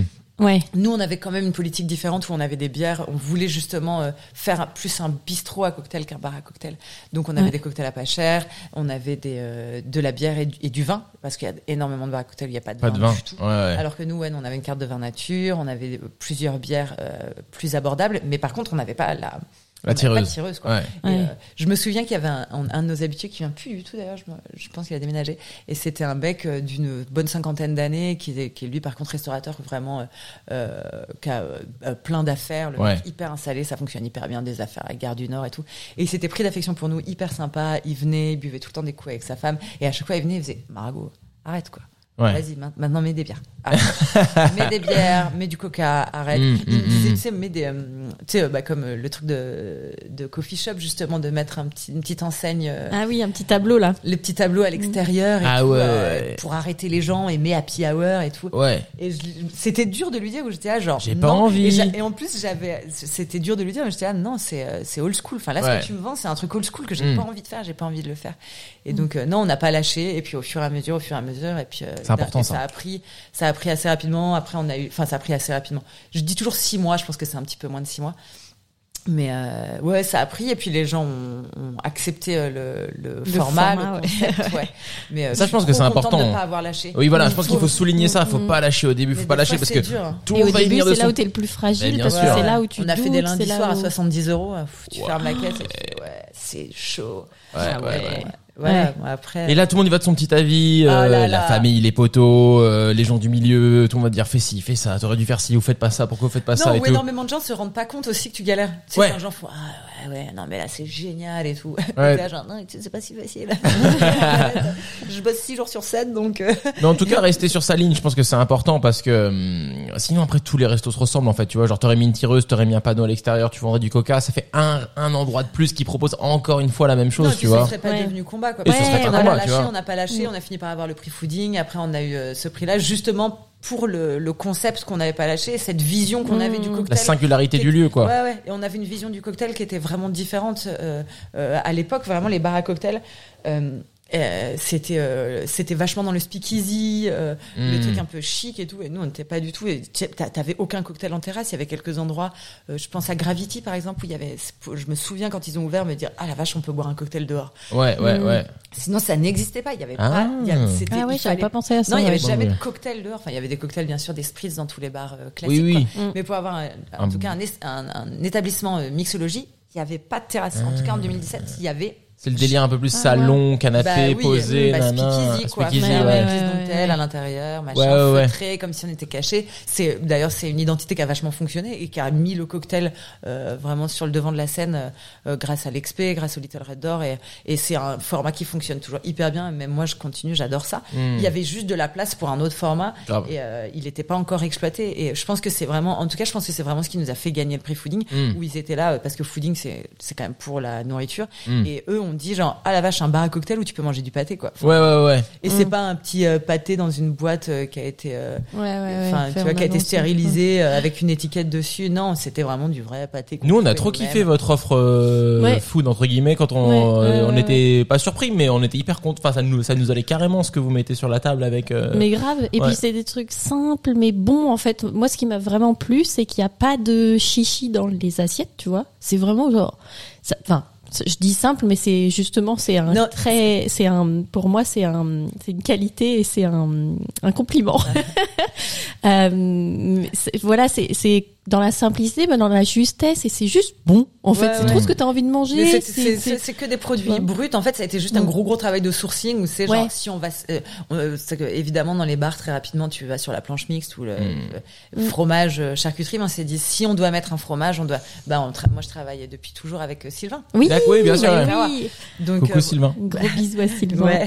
Donc notre euh, petit chouchou. ouais, nous, moi, j'ai commencé à travailler avec, euh, avec lui à l'expé. et Il m'a suivi à, à combat et on avait un travail de sourcing tous les deux hyper précis. C'est-à-dire voilà, si on va servir un fromage, on va en servir qu'un et ça va être le meilleur. Et je vais mettre ça avec une confiture de pickles et ce sera la meilleure. Voilà. Et en Ouais, fait, voilà. ce sera parce qu'en fait, le truc c'est qu'il faut pas que la la partie restauration prenne beaucoup Prennent de le temps. pas. Oui, oui, d'accord. et puis ouais. prennent aussi beaucoup de temps. Nous, Oui. c'est Mhm. vraiment genre il faut que l'assiette elle sorte super rapidement. Ouais. Donc en gros, euh, faut Donc que ce c'est soit sur les je produits, pose, euh, ouais, mm. sur le produit. Il faut que juste que les produits soient hyper bien sélectionnés. Si on a une burrata, vu que tout le monde en a, il faut que ce soit la meilleure, Mm, avec la meilleure huile de chez Profil Grec, avec le meilleur poivre de chez Plantation. Et en fait, tu combines tous ces meilleurs, meilleurs, meilleurs. Et en fait, la burrata, elle arrive, fait, ah putain, elle est hyper bonne. C'est trop bon.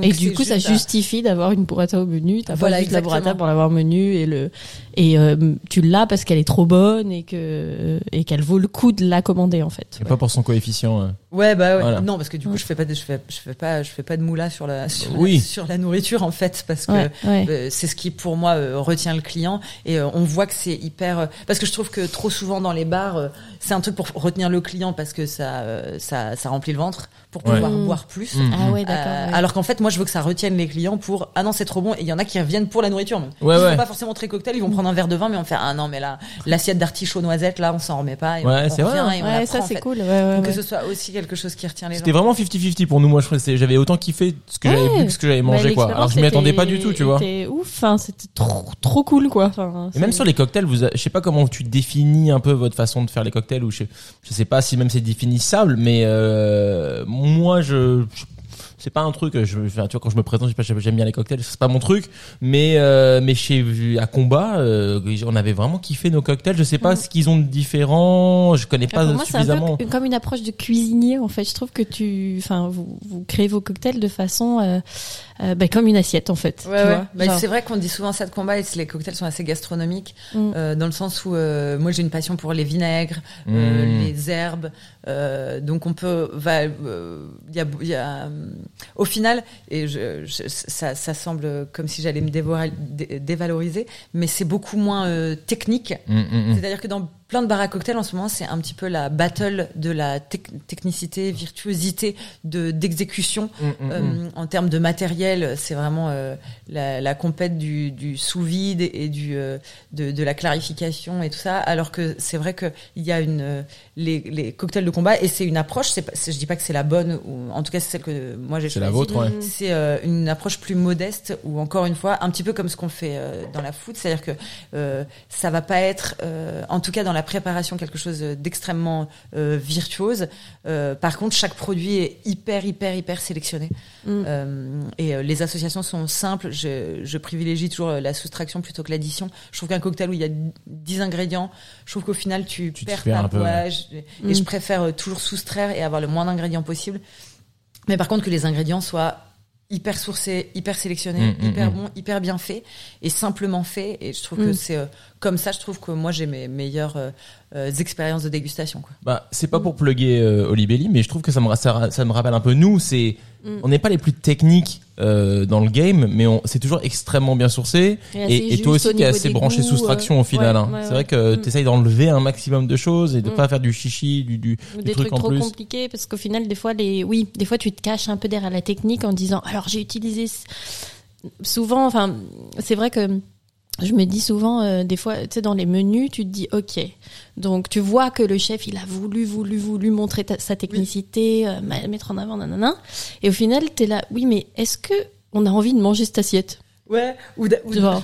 ou dans les cocktails, ce qui est marrant, c'est que des fois, j'ai l'impression que euh, il y a ces ingrédients-là pour la ligne sur le menu. Ouais. C'était vraiment trop beau sur la ligne de menu, de menu de mettre boîte santal, noyau de cerise et espuma de- d'abricot, tu vois. T'es là Ouais. genre, waouh. Par contre, quand je le bois, je fais, ça n'a aucun sens. Oui, oui, voilà. Sur le papier, c'était hyper beau. Oui, Ouais, ça vend voilà, bien ouais. sur le papier, mais c'est pas cohérent une fois que tu mets dans ta bouche, quoi. Ouais. Ouais. Ou alors, parfois, ça a même pas le goût. T'es là, genre, ah, il y a vraiment un pépin de, de, de, de- Oui, de oui, oui. noix rôti, je sais pas. Enfin, tu vois. Oui, oui, je oui. veux dire, t'es là, genre, ah, mais euh, oui, c'est joli sur le papier, mais en fait, Ouais, est-ce ouais. que ça a Ça été fumé au bois de cerisier, ouais. mais je le sens pas au final Ça parce que t'as, t'as une liqueur d'abricot énorme. Enfin, ouais ouais ouais alors que, en fait, ce que je, euh, la règle numéro un quand on crée des cocktails à combat, c'est toujours si je le sens pas, tu le mets pas. Ouais, Si c'est pas, si c'est pas évident. ouais. Je, Ouais. je déteste en fait quand il y a des trucs notés au menu et que tu le sens pas. ouais, Ah, tu te sens teubé, t'es là, oh mon dieu, j'ai pas de palais, euh, quoi. Bah oui, Non, en ouais, fait, ouais. non. Ouais. C'est, c'est, on, on fait tout le temps la même remarque aussi à Capital, quoi. Si je le sens pas, c'est mort, on le met pas. Il faut le sentir. Parce que les gens, ils s'attendent. Pardon. C'était pas un effet de style. Le gong. Non, Ouais, même non, les clients, ils s'y attendent. Si c'est marqué euh, machin épicé, faut que ce soit épicé, faut Ouais, que ouais. ça pique, quoi. Mm. Ou euh, si, euh, ouais, enfin, faut que tu sentes tout ce qui est écrit sur le menu. Sinon, tu le, tu le mets pas. Bien sûr. J'aime l'idée, c'est une bonne idée ce- ce- cette idée de soustraction. Je pense qu'on le fait euh, Mm. assez intu- intu- ouais mais c'est intuitivement. Mais ouais. c'est sympa, ouais, j'ai jamais réfléchi à ça, ouais. Si ça sert à rien, enlève-le.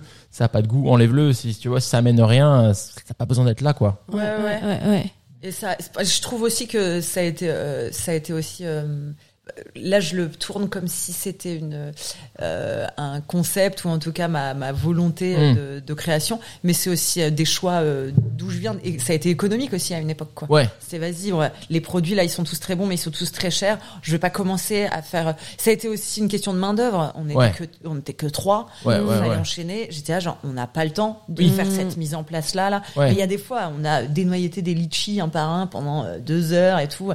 Et on, Mm. on, on les fait évidemment tous ces trucs-là, mais il y avait aussi des contraintes Ouais, ouais. Euh, bien sûr. complètement, ouais, ouais, techniques, ouais. économiques, où tu fais non, on y va par la soustraction. Et après, c'est devenu aussi un goût en disant genre non, c'est bon quand c'est simple. Mm. Et euh, Oui, c'est vrai que les gens comment vous faites là, comment vous faites pour construire la carte? En fait, c'est rarement une feuille blanche. Déjà, t'as la contrainte euh, De la économique, de la saisonnalité, du temps. Ouais, nous, ça Ouais. commence par la saison. Après, c'est le temps que ça prend, le food cost, etc.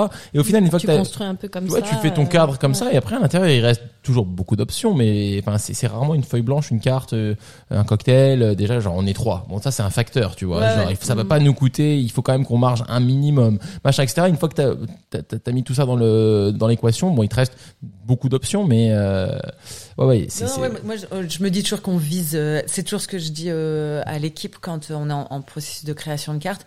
Ils me disent, euh, imagine, on me dit, euh, oui, j'ai envie de faire euh, tel cocktail avec tel ingrédient, tel ingrédient. Je fais, vas-y, on vise, on vise le max, vise le soleil, quoi. Ouais, ouais, ouais, ouais. On y va. Et après, on voit si ça passe ou pas, et on voit ce qu'on peut intervertir, changer, remplacer, et, euh, et on- pour y arriver, quoi. Mais de toute façon, vise quand même l'idée que t'as en- de départ, quoi. Mm, Et après, mm. on arrive à un compromis euh, dans l'équipe. Vous changez la carte souvent euh, des cocktails euh, Euh, avec les saisons, idéalement. Ouais. Euh, c'est vrai que parfois c'est un peu. Les saisons sont très longues. Enfin, Ouais. pas les- en tout cas pas euh, les ingrédients. Je dis euh, les saisons sont longues parce qu'on change pas tous les cocktails euh, Oui. en même ouais. temps. Ou, euh, mais euh, ouais, euh, ben ouais. En, en tout cas, euh, dès qu'un en tout cas un produit n'est plus de saison, il peut être remplacé par un autre. ou, Ouais, ouais, mais en ouais, tout ouais. cas, la structure du cocktail, les- le, le menu en entier est changé trois fois par an. Ok. D'accord. Ouais, ouais, ouais, ouais. Il nous reste euh, une quarantaine de minutes et j'ai encore plein de questions, donc j'avance. D'ailleurs, il faut que tu sois à midi ou il faut que tu partes d'ici à midi? Il faut que j'y sois à midi, Ok. mais c'est littéralement à 1 minute 30 en vélo. Bon, il nous reste allez, 30 grosses minutes et j'ai encore plein de questions. Euh, à quel moment combat est devenu combat dans le sens où tu t'es dit ça y est là maintenant on, c'est un peu plus posé? Parce que maintenant je pense que c'est clairement euh, je sais pas si tu le sais ou si c'est quelque chose que tu ressens mais c'est- à mon avis c'est clairement établi parmi euh, j'ai- horreur des classements, on n'est pas en train de faire des classements, mais je pense que c'est accepté comme étant un, un des meilleurs endroits pour boire un cocktail euh, à Paris. Est-ce que ça c'est arrivé vite? Est-ce que ça c'est récent? Est-ce que tu l'as vu arriver? Est-ce que ça a changé beaucoup de choses pour vous? On en est où là-dessus? Euh, je, je, je sais pas trop. Je, je sais Ouais. pas. Euh, je sais pas quand est-ce T'es- que ça Alors attends, je arrive, hein. reformule ma question. Est-ce que tu es toujours en stress ou est-ce que tu te dis ça y est maintenant Ah bah, c'est bon. Non, non, Non, on, non. Est toujours en, bon, on est toujours en stress. Pas autant de stress euh, qu'au début parce que maintenant c'est quand même hyper bien huilé Hmm. euh, et que et, euh, et que ça marche, qu'on a des habitués, qu'on a une communauté, Ouais. Que ça fonctionne bien et puis qu'on est surtout euh, euh, on est à l'aise avec euh, notre euh, notre concept, notre Ouais. image. Donc euh, c'est vrai que on, on dort quand même vachement mieux. Enfin, je suppose que c'est pareil pour vous. On Oui, dort oui, ça va mieux, ça va mieux. On dort bien la nuit, quoi. Ouais, ouais. Ça Après- va. après Genre, on va pas s'effondrer, quoi. Ouais, ouais. Ouais. Maintenant, Après six un- mois, tu crois que tu t'es dit genre j'ai bien fait de pas non, lâcher non, ou- non, non? Non, je dirais euh, au bout de trois ans. Trois ans. Ah ouais. d'accord, ouais, ouais, ok.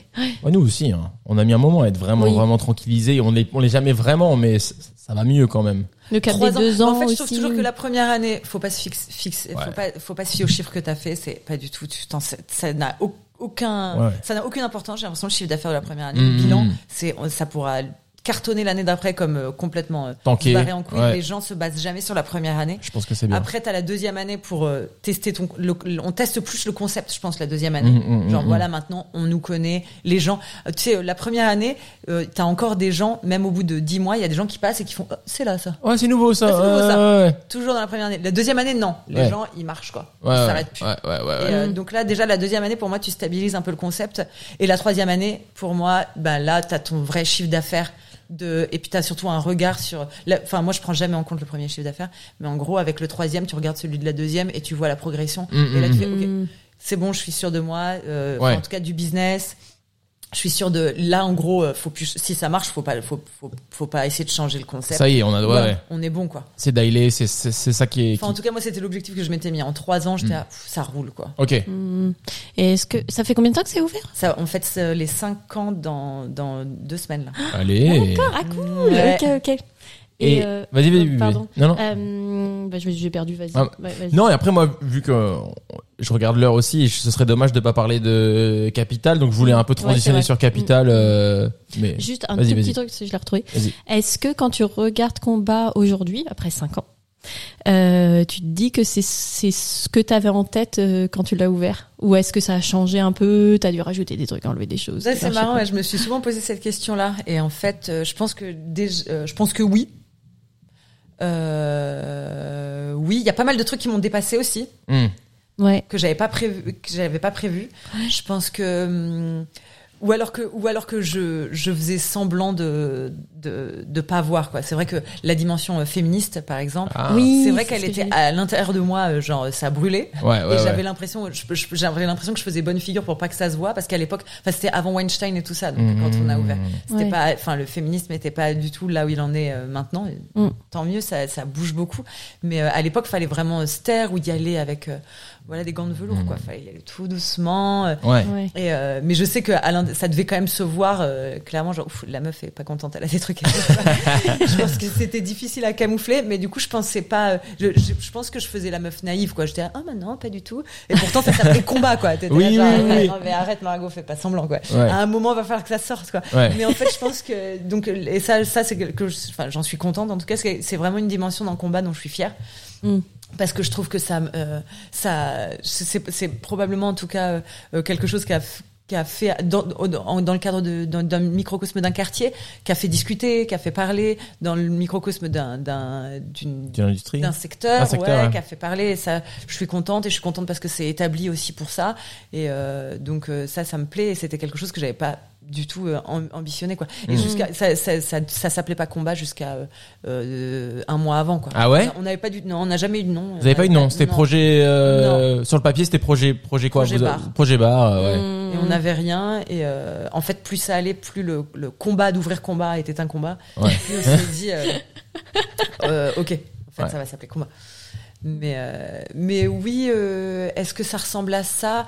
Euh, Ouais, je pense assez. À la fois, c'est aller. Le, le problème aussi, c'est que c'est euh, combat, euh, comme je le disais tout à l'heure, et aller très très vite. Donc Mm. des fois, t'as pas le temps de trop processer le truc, quoi. Oui oui Ouais, oui, oui. ouais. Tu inventes au sur le moment, quoi. Tu, Ouais, tu, ouais. tu T'es dans l'action, tu tu t'es dans de la ouais, ouais, de la réponse à des tu te dis situations. pas genre oh Voilà. merde qu'est-ce que c'est devenu? C'est plus du tout ce que je voulais ouvrir ou quoi enfin tu Ah tu ouais. restes quand même sur une ligne euh, que genre t'es contente de ce que c'est devenu Mais je sais que il y a un truc, j'ai eu un truc et j'ai regretté de pas le faire avant. Et ça m'a fait me sentir bien, mais vraiment comme si euh, on m'avait enlevé énormément de poids. C'est là j'ai fait des. Pourtant j'en ai pas énormément parlé ou j'en parle pas beaucoup, mais en tout cas moi dans mon développement personnel ça m'a vachement aidé. J'ai fait des travaux là en février D'accord. et euh, parce qu'en fait j'avais euh, Dans combat. Ouais, j'avais mis de l'argent de côté euh, avant le Covid et donc j'avais un bon petit matelas et j'avais dit ok je vais faire mes combats et je vais faire des travaux. OK. Et euh, parce que voilà, je m'étais mis, je m'étais fixé, voilà pour moi, un- un- je m'étais dit, euh, faut, hum, faut euh, réintéresser le client. Je me dis, Ouais. voilà, c'est cool, le- l'endroit a bien vécu, ça fait quatre ans, je vais faire des travaux pour relancer quatre ans. Je me dis, oh, tous les quatre ans, tu mets un petit, un petit coup de frais. Quoi. Mm. Et en fait, il y a eu le Covid, donc là, autant dire que mon matelas, il s'est, mais Bye. Ciao. Ouais, il s'est barré. Et en fait, euh, on a rouvert donc euh, il y a un- un- plus d'un an. Je sais même plus quand. J'ai j'ai trop de mal avec la chronologie depuis le Covid. Je- Ouais. Et, et ouais, le temps n'est ouais, plus un ouais, et euh, mais en fait, on a rouvert et j'avais pas cet argent-là et j'ai fait. pff, et là, en février dernier, enfin en, mar- en décembre, oh, j'ai fait. C'est pas grave. Là, en février, je ferme et je fais des travaux et je me suis réapproprié le lieu en fait. Mmh. euh, à mort et je pense que j'aurais dû le faire avant. J'avais envie- j'avais l'ambition de le faire avant le Covid et euh, je trouve qu'en euh, en tout cas personnellement, il y avait il y a- j'ai changé des trucs aussi. Mine de rien, ouais, il y a eu une association et maintenant il y a plus d'association et euh, je suis toute Oui. seule et en fait, j'ai eu je pense que ce move des travaux, ça m'a fait me réapproprier. Il y a plein de trucs qu'on avait aussi envie de faire, pas forcément c'est pas forcément mon move à moi, mais des trucs qu'on avait envie de faire à l'ouverture mais on n'avait pas les moyens. Ouais. Et voilà, installer des miroirs, des trucs comme ça, c'était des gros billets qu'on pouvait pas le pas faire à l'époque. Ouais. Et euh, en fait, euh, faire ces travaux-là, ça m'a, ça a été déjà le, le- la petite, euh, le petit plus à combat où il y avait des trucs encore un peu inconfortables ou pas assez, euh, pas assez euh, jolis à mon goût que je voulais voilà euh, pimper un peu. Et euh, j'ai pu faire tout ce truc-là et ça m'a, ça m'a donné le sentiment de me le réapproprier et Ah, surtout de le cool. terminer, de Ouais. faire genre ah ça y est, Hyper intéressant ça. Ouais, ouais. hyper intéressant ça. le sentiment de me réapproprier l'endroit et de me sentir parce qu'il y a en fait j'avais vraiment le sentiment de d'aller à combat parfois et j'avais l'impression oh mais c'est euh, c'est enfin c'est pas que c'est pas chez moi c'est un outil de travail Ouais, j'avais l'impression de de, de rentrer dans un monde et c'était pas chez moi en fait Mm, alors qu'il y a mm, quand même mm, ce sentiment qui est assez agréable quand t'as monté euh, un restaurant ou un bar t'es là et tu fais ah Ouais. tu t'assois et tu fais ah je suis chez moi là Ouais ouais ouais ouais C'est ouais cool ouais. et tout, Ouais, c'est ouais. ça c'est à moi ça, ou d'apprécier tu sais euh, tes de choix s'asseoir. euh, de dire oh t'as vu comment Ouais. les banquettes elles sont stylées Ouais, euh, la hauteur et cool. tout c'est Ouais, trop bien c'est bien et puis ouais et puis vraiment le sentiment un peu de- enfin vraiment basique euh, débile peut-être un peu français de genre je suis chez moi Ouais, ouais, ouais, Et là, bien sûr. j'avais besoin de me le réapproprier et j'ai pas fait non plus j'ai fait une semaine de travaux quoi c'était pas Un petit coup de frais Ouais, quoi. mais- ça m'a j'ai changé j'ai changé j'ai réorganisé des trucs et je me suis dit ah voilà ça me ressemble plus quoi Ouais, ouais, ouais. Trop bien. Et puis en plus, c'est un, un endroit. euh, alors, en plus, je pense que la nuit, ou en tout cas, après, je pense que vous avez une clientèle qui se tient. C'est pas un lieu de débauche, mais euh, les, les les les restos prennent cher. Enfin, tu vois, genre ça fatigue, ça salit, ça tâche, ça casse. Et en fait, je pense que l'idée de, une fois de plus, si le podcast est là pour aider un petit peu, l'idée de mettre un peu de thunes de côté pour réinjecter un petit peu de d'argent dans des travaux ou un tout petit peu de d'entretien plus plus. Ouais. c'est- ouais. Nous aussi, là, je vois que HB5, le grand, euh, ça me chatouille, quoi. Il y a des trucs, j'ai envie de mettre un coup de peinture, j'ai envie de mettre du vernis, j'ai envie de poncer, j'ai envie de refaire. Tu vois, t'es, Ouais. t'as envie de temps en temps de remettre un peu euh, les, les compteurs à zéro, parce que quand t'accueilles, euh, pour nous, genre 300 personnes jour, au final, au bout d'un moment, euh, les chiottes, elles sont cassées, les robinets, ils sont, tu vois, enfin, je veux dire, c'est, et je pense que c'est, c'est, les bons business qui font ça, je pense, qui acceptent de prendre une partie de leur, euh, Mm. euh, de leur trésor pour se racheter un peu des points de vie et repartir sur quatre belles années, tu vois. ouais, ouais. moi je pense que tu vois ça, ça rend l'affaire pérenne quoi Bien sûr. Mm. c'est-à-dire puis- faut pas faut pas épuiser la machine quoi Ouais, faut euh, faut grave. Ouais. Et surtout, enfin, je sais pas toi, combien combien de temps tu y passes par euh, jour, si tu es souvent, etc. Mais nous, on est quand même genre du lundi au vendredi, et en fait, ça t'affecte aussi la qualité, enfin, le, le- la gueule du resto. S'il est tout défoncé, que tout est cassé, etc. bon, c'est pas, c'est pas, c'est pas génial, quoi. Donc Même du pour coup, les euh, équipes, même pour les équipes, même Ouais, pour les non, clients. tu parles euh, de comment c'est dégradé au quotidien. Je pense que régulièrement, genre par exemple une fois par trimestre, je me fais un- une journée où je vais faire bon ok, je change les lunettes des toilettes, je change. ça, Ouais, je ouais, change ça. Mais au final, euh, donc c'est toujours fonctionnel et euh, bien présenté. Ouais. Mais au final, une fois tous les quatre ans, il faut faire un peu plus que juste Voilà. parce que t'as l'impression d'avoir fait du brick et du broc. Tu et fais du brick et du broc, ouais, ouais. Bon, Mm. présentable, tu fais Ouais. jamais vraiment des, des, des trucs, euh, euh, enfin de, de, de- en tout cas de mauvaise facture quoi. Hmm. Mais à un moment, je pense qu'il faut Mm. quand même euh, pff, Ouais, ouais. faire un step back et faire ok, ça, ça se voit comme ouais, ouais, ouais, ouais. ouais, c'est vrai, c'est vrai. Nous, on cale ça sur les vacances. Ouais. Souvent, sur les vacances, on se fait une grosse liste de genre ça, ça, ça, ça, ça, et ça fait du bien. Tu reviens, ça sent la peinture, ça y est, on est reparti pour un tour et, euh, Ouais, et ouais, c'est, ouais. c'est hyper. Le temps tourne et j'aimerais vraiment ne pas pas parler de. J'aimerais. Bref, vous avez compris. J'aimerais vraiment qu'on parle de Capital, euh, même si on pourrait parler pendant des heures. Euh, comment ça se passe Capital, qu'est-ce qui te fait y retourner, remettre, euh, euh, enfin remettre une pièce dans la machine, ouvrir une deuxième adresse. Euh, et vient avec ça aussi l'idée du coup d'avoir du coup deux business. C'est ça, on, Ils sont on- pas aux mêmes horaires d'ouverture. qui sont pas aux mêmes heures d'ouverture. Tu deviens ouais. aussi, il y a tout l'aspect de devenir peut-être un patronne entre guillemets puisque tu peux pas être aux mêmes endroits tout le temps donc t'as des équipes donc t'as machin on a peu de temps pour en parler mais si, tu, voilà, si on peut parler de Capital moi j'aimerais beaucoup Euh, ouais, Capital, c'est presque, c'est entre un, entre deux, je sais, non, je suis pas sympa avec moi, mais c'est entre de, du hasard et de l'ego, quoi. ok Non, mais c'est, il y a cette affaire-là qui était là, euh, à un prix euh, hyper abordable. Euh, j'avais ce, ce kiff quand même du, du, du commerce de journée, euh, Ouais. un petit peu dans le même, euh, dans le même euh, sentiment que combat. J'ai l'impression d'avoir tu, tu me demandais ouais, si, combat était là où je voulais. En tout cas, le concept est là où je veux, dans le sens où je voulais ouvrir un, un bar euh, à cocktail euh, qui pensait à ceux au- au- à qui on pensait pas habituellement. D'accord. ça fait sens. je- Ouais. Ouais, ouais, ouais, ben c'est un peu la même, la même chose avec Capital. Je trouve qu'il y avait trop d'endroits de journée ouais où euh, il y avait l'offre était la, la même ou en tout cas on pensait pas. Il y a plein de gens à qui on pensait pas. ouais Ouais. Enfin, euh, moi je pense à tous les gens euh, sobres, à- aux gens qui, comme moi par exemple, n'aiment pas le café. ouais Ou, euh, Ouais. En fait, très souvent on se retrouve dans des endroits de journée et t'as t'as rien. rien ouais T'as Ouais. rien. Et euh, j'avais un peu ce, ce j'avais envie de créer un endroit où aussi on pouvait manger toute la journée du sucré, du salé, et à la fois euh, avoir de l'alcool et de l'alcool varié, Mhm. euh, et à la fois d'avoir du non, non alcoolisé varié. Ouais. Et donc euh, c'était un petit peu genre, je voulais euh, tout en un seul en un seul endroit et essayer que ce soit euh, bien dosé quoi. Mais ouais ouais et j'avais vraiment ce, ce et puis ve- venant de de de la de, de- du, du milieu de l'alcool, je voulais un, un endroit sans alcool qui était euh, qui était avec une carte sans alcool assez élaborée. Ouais. Ouais. Ouais, cool. parce que je me suis trop souvent ennuyée en sans alcool. Bien sûr Ouais, bien ouais, sûr. ouais, ouais. parce que j'ai quand même euh, j'ai eu beaucoup d'étapes euh, sobres dans ma vie. Et euh, en fait il y a tellement d'endroits où même on m'a dit genre non enfin des, des endroits de journée ou du midi par exemple où on m'a dit genre non il y a pas de sans alcool.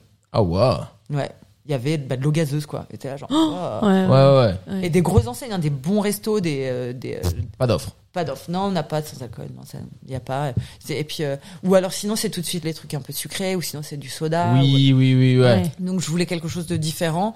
Et euh, et puis j'avais ce kiff aussi un peu de du du comment d'avoir un commerce de journée quoi, parce Ouais. que ça m'était jamais arrivé. Et que surtout tu disais euh, comment le statut de patronne. En tout cas, euh, je m'étais quand même je m'étais quand même un peu extraite de combat, un peu plus. Euh, parce que l'administratif et j'avais Mm. j'ai aussi un peu pas mal de prestations événementielles donc en fait je m'étais un peu détachée de combat et je vivais vachement la journée en fait. J'avais cette envie de vivre de de, de la journée sur les heures de journée ouais. puis ouais si t'avais fait déjà trois ans à l'exp plus combat plus machin t'avais fait t'avais fait ta dose de nuit je pense Ouais, et de finish Ouais, euh, très très tard etc euh. maintenant à à- avec euh, Capital ouvert je me rends compte à quel point je suis euh, je suis une, une fille du bar quoi. Oh, ah ouais? J'adore Capital et je suis heureuse avec Capital. Par contre clairement euh, euh, c'est vraiment la, la c'est la nuit que je préfère Ah c'est ouais l'alcool que je préfère ah oui oui sans, sans hésiter c'est marrant Ouais, ouais, un an plus tard, là, ça va faire un an aussi, euh, Capital, c'est vraiment, euh, j'adore et je trouve ça hyper bien. Mais euh, Capital ça a ouvert du coup un mot attends ça a juillet, juillet 2021. Post-Covid, du coup. Non, il y en a eu au milieu, non. Si, post-Covid. Post-Covid. Ouais, post-Covid, Juste après le Covid. Ok, ok, ok. D'accord, Cool. ouais, ouais, Ah ouais. ouais, ouais, ouais. Donc ouais, vas-y. Donc business de journée pour tous les gens qui n'avaient pas cette offre. Euh, Enfin, t'as voulu un peu euh, aller chercher des trucs qui n'existaient pas. euh, hyper intéressant d'ailleurs. Enfin, Mm. toi, Bibi, je sais pas si t'y es allé. Moi, j'y suis allé euh, non, j'y suis avec Julien une fois, mais d'y aller, du coup, ouais. et c'était effectivement, on avait bu euh, un cocktail sans alcool trop bon euh, et il y avait de la chicorée, je me rappelle, euh, au lieu du café. Et putain, mais moi, je suis mais friand de ces trucs-là parce que tu vois, nous, on, on, on fait du business de journée depuis 2013. Et on, on c'est pas pour être prétentieux, mais on attend un peu, pas un contender, parce qu'on n'est pas dans un fight, mais juste quelqu'un qui, tu vois, qui remue un peu le truc. Et c'est vrai que chaque fois qu'il y a un truc qui sort, on, est dans l'excitation, on se dit putain, yes, un nouveau truc de journée, etc.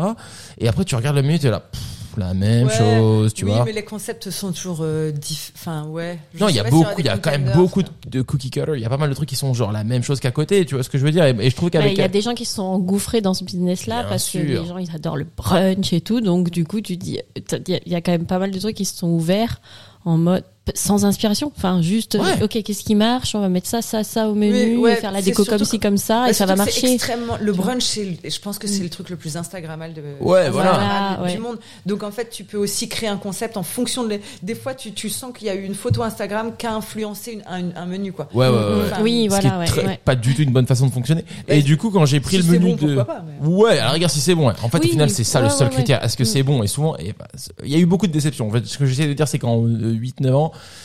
T'es là, yes, euh, et c'est encore un, un, un- un segment sur lequel il n'y a pas beaucoup de créativité. Et du coup, quand je suis allé à la capitale, j'étais là, genre, trop bien de la chicorée, trop marrant. Ah, les, les cocktails sans alcool, très très bonne idée. euh, et tu vois, et et- enfin, je trouvais. En fait, le centre du truc, le truc le plus important, c'est le goût que ça. a. Ouais. Est-ce que c'est bon? Est-ce que c'est, enfin, tu vois? Et je c'est pas que genre, est-ce que ça se prend ouais. bien en photo, quoi? Ouais, on s'en Mais le problème de Capital, en fait, et pas mal de gens, et pas mal de journalistes le disaient, c'est que c'est inclassable. Ils font, mais Oui. comment t'appelles ça? Et En fait, à chaque fois, je dis, c'est un café. C'est surtout pas un coffee shop parce qu'on n'a même pas de perco, on n'a Ouais, pas de barista et tout, donc c'est clairement pas un, un coffee shop. Et c'est vraiment un café dans le sens où euh, je voulais la dimension. J'avais envie d'un un- encore un, un step de plus vers euh, le côté un peu inclusif, quoi. Mmh. Que j'avais vraiment voulu euh, euh, donner à combat. C'était vraiment toute l'idée de combat. Et là, j'avais envie euh, d'un truc inclusif pour la journée, quoi. Ouais. Euh, pas que les, end- les endroits, que euh, Olibelli ou que plein d'autres endroits euh, euh, excluent des gens, mais en tout cas, je me disais, euh, je vais vraiment pousser le bouchon Ouais, ouais, loin ouais, de ouais, non, euh, cool. la moindre, euh, la, la moindre euh, allergie, la moindre exigence, la moindre, euh, enfin, je sais pas, et le moindre régime, quoi, où tu dis genre, ouais, bah, ça, on a pensé à toi, il y en a pour, il y en a pour Mm. Watt, quoi. Bah nous aussi, on, f- ouais, nous on a, on s'est pas mal amélioré là-dessus. Enfin, pas Oui, amélioré, mais on a carrément. développé grave, euh, Ouais, ouais, ouais. sans gluten, sans lactose. euh, Ouais, ouais. Après, c'est vrai que Moi, je parle début- plutôt de la boisson, là. Ah, oui, Ah oui. Je pense c'est surtout enfin ouais, encore une fois c'est vraiment euh, euh, Capital c'est un café euh, fait par un une mixologue quoi c'est impossible de se planter Oui, oui. notre notre menu c'est 5 assiettes. Par contre c'est 42 boissons je crois. Ah ouais. c'est vraiment ça oui quand c'est bah, quand t'arrives tu prends le menu de combat c'est vraiment une, un A4 rempli en en comment en typo 12 la première page de, de, de boissons et la page 2 c'est les assiettes et il y en a 5 les assiettes sont pareil les assiettes c'est vraiment très simple et tu le dis ouais par exemple je dis que euh, je, je me sens trouvé hyper prétentieuse de dire on a pensé à tout le monde et juste après tu fais gluten free et j'ai fait est-ce qu'on a un gluten? Donc non là c'est pour ça que je rectifie que je rectifie et je fais non c'est sur la boisson parce que Oui. encore une fois je me rends compte avec ce genre de conversation Mm. comme quoi tu vois même un an plus tard je me dis non c'est à chaque fois que je parle je pense au liquide Mm. euh, Ouais. et que la, la- encore une fois la nourriture elle est là pour servir la boisson. Moi j'ai vraiment ouvert Capital pour la boisson. Ah sauf ouais. qu'en fait c'était un truc de journée. Tu peux pas ne pas avoir de food. Et on, on a fait cinq plats intelligents. Ouais, ouais. qui sont pareil très bien sourcés. Les, les, et puis euh, j'ai un chef vraiment trop trop bien et euh, euh, hyper smart et talentueux donc c'est hyper bon euh, et c'est original, euh, mais euh, c'est que 5 à 6 assiettes quoi. Et Ah, c'est pour moi, marrant. elles sont là pour servir la boisson. quoi. Ouais, pour ouais. moi, à chaque fois, enfin tout ce que je racontais jusqu'à maintenant sur ma démarche inclusive, penser à tout le monde et tout, à chaque fois, je, C'est pour la boisson. Ouais, ouais, je le spécifie même pas, mais pour moi, c'est la boisson. Quoi. Ouais, c'est marrant. ouais, Parce ouais, qu'il y a ouais. trop d'endroits qui, qui excluent en termes de boisson, je trouve. Oui, oui, oui, oui, oui. Ou tu sais, tu vas, tu vas dans un coffee shop, excuse-moi, mais euh, enfin, c'est il y a plein de gens qui y vont pour travailler. Moi, je bois pas de café. Ouais. Et genre, j'ai pas envie d'une ginger beer. Il y a rien. Ouais, ouais, c'est clair. toi, t'as un thé, mais franchement, ça coûte rien d'avoir plusieurs infusions ou plusieurs thés. Souvent, Ouais, quand ouais. tu demandes des thés, tu fais noir, vert, rouge. Ouais. Et t'as genre, oh, j'ai l'impression que tu parles à un gamin, quoi. Ouais, ouais, ouais, c'est ça. Tu me parles des couleurs primaires. Enfin, Ouais, genre, ouais. allez, dis-moi le nom des thés. Oui, oui, qu'est-ce qu'on boit Rien, en fait, de faire venir un thé qui est un peu cool. C'est clair. changer et tout. Et donc, euh, oui, euh, il y a, je voulais de la l'impression puni. Ouais, ouais, c'est ça. Oui, t'es puni Ouais. parce que tu bois pas de café, quoi. Ouais. Et puis euh, dans, tu vas dans certains coffee shops, t'es là genre euh, ben non, il y a pas le droit au lait végétal, il y a pas le droit au wifi, il y a pas le droit. Tu sais, il y a des- Ouais, ouais, ouais, coffee shops où tu rentres. Enfin moi, vraiment ça m'insupporte quand tu parles comme ça aux clients. En plus, tu fais no wifi, no laptop, no machin, Ouais, ouais. no no, euh, no sugar. Tu sais, le Mm. sucre est interdit, le lait est interdit. S'il y a du lait, c'est que du lait de vache et c'est du lait entier. Ouais, ouais. Et plein de règles. Et t'es là genre, Attends, en fait, j'ai trop pas envie de me faire dicter ma conduite quand je viens pour kiffer en fait. Ouais, ouais, c'est ça. Mm. Et j'étais là, genre, moi, c'est ce que j'avais envie de dire, en fait, à Capital. Je disais, ah, mais tant que tu kiffes. C'est comme Ouais. quand quelqu'un me fait, est-ce que vous faites des moritos à Capital? Je fais, non, mais attends, faut pas oublier que picoler, c'est pour se marrer, hein. Parce qu'en fait, si on se marre pas, euh, laisse tomber, faut autre chose, quoi. Et en fait, il y avait, il y a plein de moments où je rentrais dans des coffee shops ou dans des endroits de journée et j'étais genre, waouh, en fait, je viens de me prendre une leçon Mm, mm, de mm. morale Ouais. sur la life juste parce que j'ai envie de boire un chai latte, euh, ou j'ai pas envie de, ou justement parce que j'ai pas envie de boire un chai latte. Ouais, c'est ça. Ouais. J'ai pas envie de me faire dicter, euh, tu vois. Je pense qu'il y a un curseur, c'est ça. Nous, à un moment, on a eu le curseur un peu en mode genre, on fait pas ci, on fait ça, on fait ci, on fait pas ça. Parce que je pense qu'au début, t'as un peu peur aussi, tu sais, comme avec la tireuse à bière, etc. Tout le monde te dit genre, fais ci, fais ça, pourquoi t'as pas la planche, pourquoi tu fais pas des planches de charcutes, pourquoi Je tu fais ça? voulait faire peu bien. Ouais, on a beaucoup dit non nous aussi au début parce qu'on nous on essayait de nous claquer des trucs qu'on n'avait pas envie de faire, genre l'avocat et compagnie, tu vois. Donc tu te retrouves vite dans une posture de dire beaucoup non. Et au fur et à mesure, on a recommencé à implémenter des choses. Et en fait, par exemple, moi j'étais typiquement euh, le type de barista qui ne faisait que du lait entier de vache, Ah ouais. tu vois. J'étais comme ça. Et, euh, et après un moment, je me suis dit, mais pourquoi en fait non? Parce que moi, on m'avait, moi, j'avais appris dans un endroit s'il y avait que du lait de vache, etc. Et après, je me, et donc à force de dire non, encore on nous demandait moins à cette époque-là, mais c'est, il y en a eu de plus en plus. Et en fait, je me suis dit, mais pourquoi je dis non? Tu vois, en fait, pourquoi Ouais, je veux pas le faire, tu vois? Et en fait, après, on a fait rentrer du lait d'avoine. Il n'y a pas de galère cette fois. ouais. Moi, j'en bois Ouais, pas, mais je suis content que- d'en avoir. Mais et- c'est pareil sur le sans gluten et tout. C'est vrai qu'au début, on n'avait pas pensé en fait à ces régimes-là. Mm. Et euh, et du coup, on nous demande, enfin quand on nous demandait, et j'avais pas envie aussi d'avoir un truc sur le menu, euh, un pain sans gluten, machin, qui est dégueulasse. C'est juste Oui. pour l'avoir en option sur le menu, tu vois. Ouais, ouais. Donc j'étais là, bah non, on n'a pas parce que j'ai pas encore trouvé euh, fait une recette qui est assez bonne, tu vois. Ouais. Et en fait, euh, ce que j'aime bien, c'est que nos options sans gluten, sans lactose ou machin, c'est des trucs que quelqu'un qui mange du gluten et quelqu'un qui mange du lactose, Mm. ils kiffent prendre parce que c'est trop bon, tu Mais vois. C'est exactement que dans, dans la boisson, c'est la même chose. C'est que moi, c'est hyper important que la personne qui a une intolérance ou quelque chose a la même expérience. C'est mm. Ouais. pareil quand c'est hyper important, par exemple, à combat, que euh, sur une table, tu saches pas reconnaître le cocktail sans alcool. Ouais. C'est Ouais. pas celui avec un parasol, une paille et du jus d'ananas, tu vois. Ouais, ouais, ouais, Parce qu'en ouais. fait, il y a c'est pas une de- punition et au voilà, contraire, t'as une- un truc encore meilleur, genre euh, t'en es trop fier. Enfin, c'est pas, c'est tu le prends pas juste parce que t'es intolérant, tu le prends. Il y a des gens Voilà. qui sont pas intolérants qui le prendraient, Et tu puis vois. en fait, faut pas. Je trouve qu'on part trop souvent du principe que quelqu'un qui dit qu'il veut pas quelque chose, ah, il fait semblant. Et là, genre, en fait, les gens vont pas te raconter leur life. Ils ont peut-être pas envie de te la raconter, mais il y a quelque chose qui fait qu'ils en veulent pas. Ouais, ouais, Et en fait, ouais. je trouve ça à moitié hyper passif-agressif de, de, de, de pas le faire ou de refuser de le faire. Ouais, ouais, ouais. Change d'avis, ça te coûte quoi en Ouais, c'est ça. C'est là, comme les gens qui ont pas de bière sans alcool dans leur menu, t'es là genre. Mm, mm. Mais en fait, t'achètes un carton Ouais. et tu le mets dans un coin, t'en mets trois au frigo et t'en as. Et là, tu vas mettre, tu vas rendre une femme enceinte heureuse quoi. Ça te Mm, coûte mm. quoi en fait? Ça t'a coûté un carton dans ton. euh, Bah, du coup, moi je, je buvais pas de bière sans alcool et d'ailleurs tu vois je suis vraiment euh, un gros teubé parce que quand je euh, Paolo là le mec qui fait qui, qui vend ça du coup Athletic Brewing quand il m'a dit ah, maintenant je fais de la bière sans enfin je suis dans de la bière sans alcool j'étais la bière sans alcool c'est quoi ce truc là et tout tout de suite euh, tu vois tout, tout le champ lexical de la bière sans alcool qui m'est venu et en fait j'ai goûté et c'est bon et en fait maintenant je me retrouve à boire plus de bière sans alcool que et donc j'aimerais bien me mettre à Olibelli maintenant aussi parce qu'il y a des fois à 13h t'as envie de manger des œufs et t'as pas envie de prendre la toute petite décharge d'alcool que va t'amener euh, notre autre bière euh, notre IPA et tout tu vas partir un peu dans le dodo un peu fatigué et tout il y a vraiment de la place pour la bière sans alcool aussi euh, ouais. sur un menu quoi Et puis c'est surtout, t'imagines pas en fait comment tu vas faire plaisir à quelqu'un de sobre qu'il ait la même expérience quoi. Ouais. Parce qu'en Mm. fait, il a pas envie de boire un kombucha à chaque fois. ouais de Ouais, là, en fait, c'est juste une rangée dans ton frigo avec cinq bières sans alcool. Ouais, ouais. Et tu lui donnes ce truc-là qu'il a nulle part ailleurs. ouais Ou quand t'es enceinte, tu vois, Ouais. genre de te dire non, j'ai pas envie de boire un kombucha quoi. ouais Et ou même fait- quand tu bois de l'alcool mais que t'as pas envie d'en boire euh, là maintenant à 13h parce que t'as des Ouais. trucs à faire cet après mais que tu sais que ça va un tout petit peu te fatiguer ou tu vois enfin Ouais, ouais. Et, et je trouve qu'il y avait dans la boisson, je trouve qu'il y a encore trop de, euh, il y a des, je trouve des, des mauvaises, euh, euh, des mauvais réflexes, je trouve, dans la boisson où en fait, euh, je trouve qu'ils sont euh, finalement pas du tout inclusifs et assez passifs-agressifs en fait de pas, de pas avoir ça parce qu'on se cache derrière un peu euh, une règle, une règle d'or et en Oui. fait, ben non, en fait, t'as juste pas envie de servir ça quoi. ouais ouais ouais ouais, ouais. Mm, mm, Et, euh, mm. En fait, je pense que dans le milieu de, de la mixologie où on, on boit beaucoup euh, et on s'impose des, des moments de. En fait, je pense qu'à un moment, j'ai été dans une case où il y a très peu de gens qui y sont et euh, genre, bah, déjà, j'aime pas le café, Mhm. euh, je buvais pas d'alcool et euh, genre, je sais pas, le jus d'orange me donnait des aigreurs. J'im- J'improvise, tu vois. Ouais. Mais du coup, en fait, t'es dans une case où en fait, tu peux rien boire. Tu peux rien faire. C'est Ouais. comme si, euh, voilà, j'avais vraiment une, une, une- une maladie orpheline, quoi. Et Ouais, là, ouais. en fait, je peux rien boire. Et Mm. ça, et ça, ça, Et me- m'a ouais. hyper frustrée, ça me frustrait à mort. Et je trouve que dans le, dans le, dans la c'est, c'est, c'est la, dans la boisson de journée, il y avait vraiment quelque chose à faire. Mm, de, mm. de, et le menu est organisé d'ailleurs comme ça, c'est marqué euh, boisson chaude, boisson froide, boisson alcoolisée, boisson sans alcool. Ok. Et t'es, Mm. euh, c'est hyper simple, mais en gros, t'es, t'es obligé. Normalement, c'est impossible quand tu viens à Capital de de pas avoir quelque chose que tu aimes. Ouais, ouais, ouais. Il y en a pour, en tout cas, ouais, sur ou qui 42 correspond boissons. à ton régime, quoi. C'est Ouais. impossible.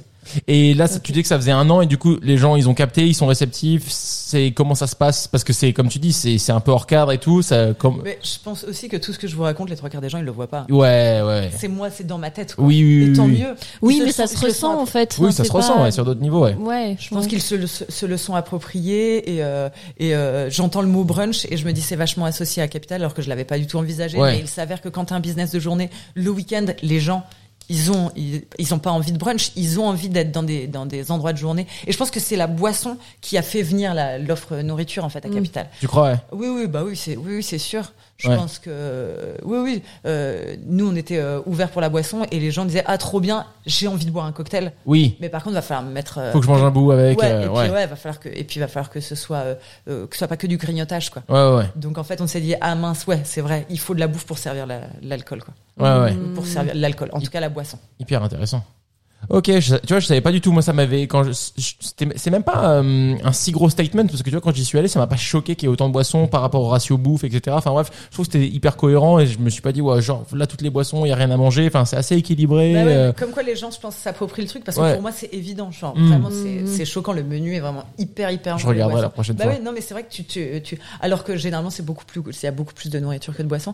Mm. Mais euh, Mais je me suis amusé du coup, mais- tu vois, j'ai pris une chicorée alors que c'est pas du tout un truc que je prendrais, mais je me rappelle qu'on était hyper joueurs quand on y allait, on a commandé plein de trucs, on a goûté plein de trucs, ça te donne envie un peu, tu vois, de parce que d'un coup t'as plein Ouais, d'options fun, quoi. C'est fun. C'est hyper fun. Ouais, ouais. Ça me donne Ouais, envie d'y aller.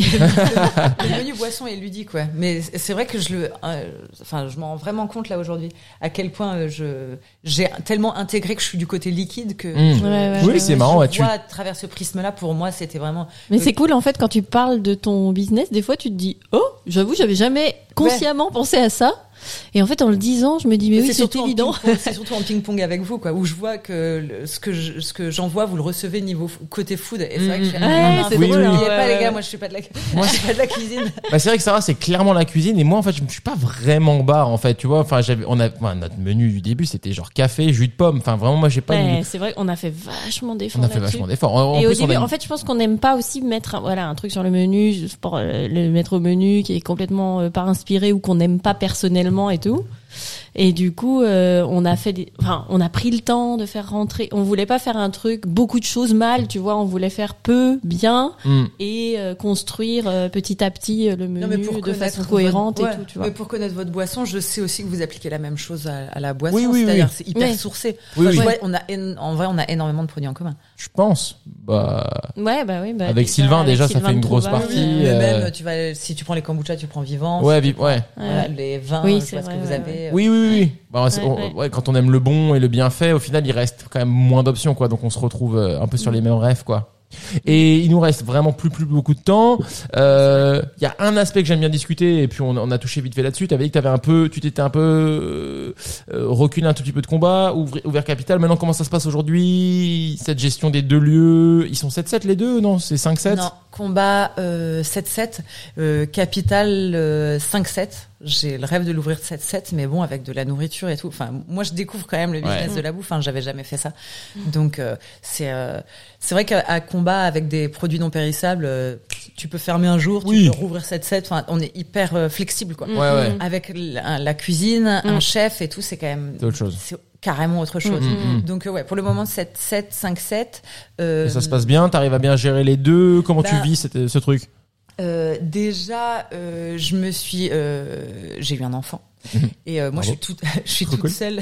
Non, mais je suis toute seule déjà sur combat. Oui. Et en fait, du coup, quand t'as un enfant, c'est pas comme, euh, enfin, quand il faut le faire l'enfant. Du coup, quand t'es la femme, Ouais. c'est-à-dire qu'à un moment, il va falloir que t'es la seule patronne et tu n'es pas là. Ouais. T'es Mm. vraiment littéralement pas là. Tu veux, tu voudrais être là, mais tu, il y a quand même un moment. Pourtant, j'ai été là jusqu'à euh, jusqu'au jour de l'accouchement, j'étais à combat. Mais euh, il y a un moment où quand même, tu peux pas être là. Oui, quoi. non. Donc, Ouais, en ouais. fait, j'ai dû prévoir ce moment-là. Oui, oui, oui. C'est-à-dire oui. que j'avais pas quelqu'un d'autre pour dire tu seras là pendant que je suis pas là Oui, et oui, on oui. alterne euh, que ce soit une femme ou un homme dire bah vas-y on, s'arrange pour coordonner nos grossesses ou quoi que ce soit. Non là j'étais je suis vraiment solo. Donc Ouais. en fait faire euh, l'enfant ça a été aussi un move euh, entrepreneurial. Oui, oui, oui, C'est-à-dire oui. que si, quand j'ai décidé de faire un enfant, j'ai fait OK, faut que je le prévoie, faut Ouais. que je le travaille, faut que je l'amène et il va falloir que parce qu'à un moment je vais je vais devoir partir, je vais pas pouvoir être là quoi. Ouais, ouais. Donc c'est un move que j'ai dû prévoir et donc qui m'a fait un peu prendre un step back par rapport à combat. J'avais Hyper pas le choix. Mm. Et en fait, euh, le truc, c'est que c'était, c'est hyper. Je me souviens avec euh, la manageuse de l'époque, quand quand euh, quand l'enfant est né, que l'enfant pouvait être gardé et tout, j'ai voulu revenir. Et en fait, euh, on m'a regardé avec des yeux trop bizarres. Elle fait mais bah, pourquoi tu reviendrais en fait? Enfin, Ouais, ouais, C'était ouais. hyper contre-productif. Elle m'a fait bah non, moi la responsabilité que j'ai prise maintenant. Moi, j'étais, je revenais excitée. J'étais Ouais, ah, c'est reparti. Et elle est là, bah non, en fait, euh, ça on sait le faire sans toi maintenant. Et puis si tu reviens, tu vas vouloir me dicter. Enfin normal, tu vois. Oui, oui, oui. Mm. Et j'étais là, bah ouais, merde, en fait, j'ai travaillé un an avant de faire un enfant à pouvoir déléguer et pouvoir le faire à distance parce que à tout moment, euh, je vais, je vais pas être là. Bien sûr. Et en fait, tu peux pas trop euh, partir en, euh, revenir en arrière. Revenir en arrière. Donc en fait, c'est, ça m'a, je suis hyper reconnaissante de ça parce que ça m'a permis carrément de, de, de, de, me, de prendre un step euh, back aussi. Et, de- Mm. Mm, et mm. parce que sinon, tu te laisses, quand t'es tout seul et t'as Mais pers- ouais. tu sais, t'as pas de ping-pong en fait. Il y a personne à qui tu peux faire. Et alors, Qu'est-ce tu qu'on penses faire ça? Ouais, Bah ouais, ouais, ouais, ça, ouais. c'est hyper dur. Tu- Maintenant, je trouve d'autres interlocuteurs. Je sais que je le fais avec euh, ma comptable. Je le fais. Mm. Il y a d'autres gens avec qui, euh, où euh, il y a des amis proches avec Mm. qui tu le fais, ou des amis entrepreneurs euh, avec qui tu t'entends bien. Et tu- voilà, t'essayes d'avoir ces ping-pong là, mais c'est quand même pas hyper facile d'être tout seul. Ouais, c'est Donc, difficile. euh, ouais. Ouais, ouais, ouais. Et donc, ça m'a donné l'opportunité aussi de prendre de la distance Mm. parce que sinon, tu t'engouffres et t'es, t'es, carrément, euh, c'est, ton bar, c'est ton associé, quoi. Ouais, ouais. Donc euh, ça, ça m'a permis ça. Ça m'a permis aussi de de développer vachement euh, un petit peu de des activités hors les murs parce qu'en fait sinon euh, je me sentais un petit peu euh, moi toute seule dans dans cette prison dorée quoi Ouais. donc euh, il y a eu ça et puis euh, ça m'a permis de monter euh, Capital et que j'ai monté différemment en termes de staff dans le sens où euh, je me suis pas mise sur le planning évidemment j'y suis euh, Souvent. Ouais. et je fais, je mets la main à la pâte tout le temps, mais je, l'ai pensé sans Ouais. me mettre sur le planning Mm. parce qu'en fait c'est impossible. Si je me mets sur le planning, pour le coup, est-ce que je suis à combat tous les jours? Tous les matins, généralement, en fait, euh, je dépose euh, mon fils à la crèche et euh, et qui est juste à côté des, parce que j'habite à deux minutes des rades. Ouais. La crèche est entre les deux rades. Et Mm. voilà, dès que je le dépose, C'est comme matin, nous. ouais. c'est trop Bah. Donc à 8h30, je suis sur mon vélo, je sors, je sors de la crèche et puis hop, je vais là, je vais là. Pff, C'est le matin, Mm. combat est fermé, je suis à la, je suis à la maison, hop, je revérifie tout, je repasse, après je repasse, et puis après voilà, je suis en vélo, je suis à pied, et je passe, je passe tous les jours dans les deux, Ouais. À moins qu'il y ait euh, vraiment de l'admin. Il y a des fois où je me dis non, non vas-y admin, là je viens pas. Vas-y, ouais. ouais. Vas-y, là, faut que Bah, il y en a un, mine de rien, quand Bah t'as deux bises et tout, on se rend pas compte, mais. seule là, il y a vraiment des moments où je fais non non. euh, Souvent, on dit un resto, c'est genre euh, cuisine, salle, bar, plonge. Mais moi, il faut, je pense qu'il faut rajouter admin, bureau, quoi. Parce que si t'as deux adresses et que tu veux que ce soit un peu carré, que les gens soient payés à l'heure, que les fournisseurs aussi, euh, à bout il y d'un moment, de- il y a un Ouais, moment, faut se mettre devant l'ordi, quoi. commandes et tout, Ouais, les commandes Ouais, et tout. Ouais. Mm. Non, non, ouais, donc ça me, ouais, ouais, ça, ça. Mais tu le vis bien. le. Ça se passe ouais, bien. Ouais, ça se passe bien. C'est trop intéressant cette histoire de, de le fait que avoir un enfant c'était un move entrepreneurial semi et tout parce que enfin bref il y a- on pourra parler longtemps mais il y a la même parallèle chez nous c'est vrai quand on a eu Louis en Mhm. 2017 ça nous a obligé de Ça nous repenser a notre forcé, organisation En fait, je pense qu'on était trop euh, dedans tout le temps Mais quoi. moi, j'en ai entendu parler euh, de, de l'expérience de la grossesse et de la naissance qui avait été euh, presque au dernier moment, pas, pas subie, mais en tout cas, ça a été euh, ouais euh, le- le- les, les travaux. Il y avait, il y a une histoire de travaux et tout. Ouais, Alors ouais, que ouais. et, et je pense qu'en fait moi je, je pouvais pas avoir ce move là c'est à dire que le fait d'être deux je pense que tu vois peut-être moins le truc arriver surtout Ouais, qu'il y a ouais, ouais. vous il y a de l'entrepreneuriat en couple c'est que moi j'étais j'ai vu que j'étais Ouais, solo pas le choix c'était de obligatoirement un move entrepreneurial soit- c'était Ouais, là ouais. genre il faut que je le réfléchisse ça Ouais. doit faire partie du faut l'intégrer quoi il faut Mm, l'intégrer mm, et il mm, faut mm. que ce soit réfléchi avant parce qu'en fait il y aura pas euh, imagine euh, voilà euh, j'accouche deux mois en avance comment on fait? Bah oui. Il fallait, moi, il fallait déjà que je me disais, Mm. voilà, si je fais un prématuré de deux mois, j'étais à genre, il faut que deux mois avant ce soit prêt. ouais ouais ouais, Mm. Donc j'avais déjà, il fallait qu'à tout moment je puisse disparaître, quoi. ouais, ouais. Ouais, ouais, ouais. euh, Ouais, puis a t'es aussi euh, hyper mieux organisé que nous là-dessus. Ouais, grave J'avais pas, j'avais trop, j'avais pas de place au hasard, quoi. Il fallait vraiment que Ouais, je puisse non, t'avais pas le disparaître choix, de la ouais, surface ouais, de la ouais, planète à ouais, tout ouais. moment, on sait jamais, quoi. très bien Donc, vu euh, très très bien vu eh ben il est 56 Ouais. On te libère, Margot. Merci beaucoup. Hyper intéressant. Ouais, merci. Euh, Merci et bah non, c'était trop cool. Bon courage avec tout ça. On se, je m'étais promis pour cet épisode de finir ça proprement. Euh, si vous écoutez le podcast et que vous kiffez, partagez-le, euh, mettez une petite note, un petit commentaire, ça fait plaisir. Je m'étais dit qu'il fallait que je dise ça et c'est à peu près tout. Prochain épisode, je ne sais pas qui ce sera. Euh, Ten Bells est dans le pipeline. J'aimerais bien que ça se fasse. Essayez de leur envoyer des messages, mettez-leur la pression pour qu'ils viennent. Ça ferait plaisir. À bientôt. Vive le, le badminton et puis à bientôt. Ciao. Salut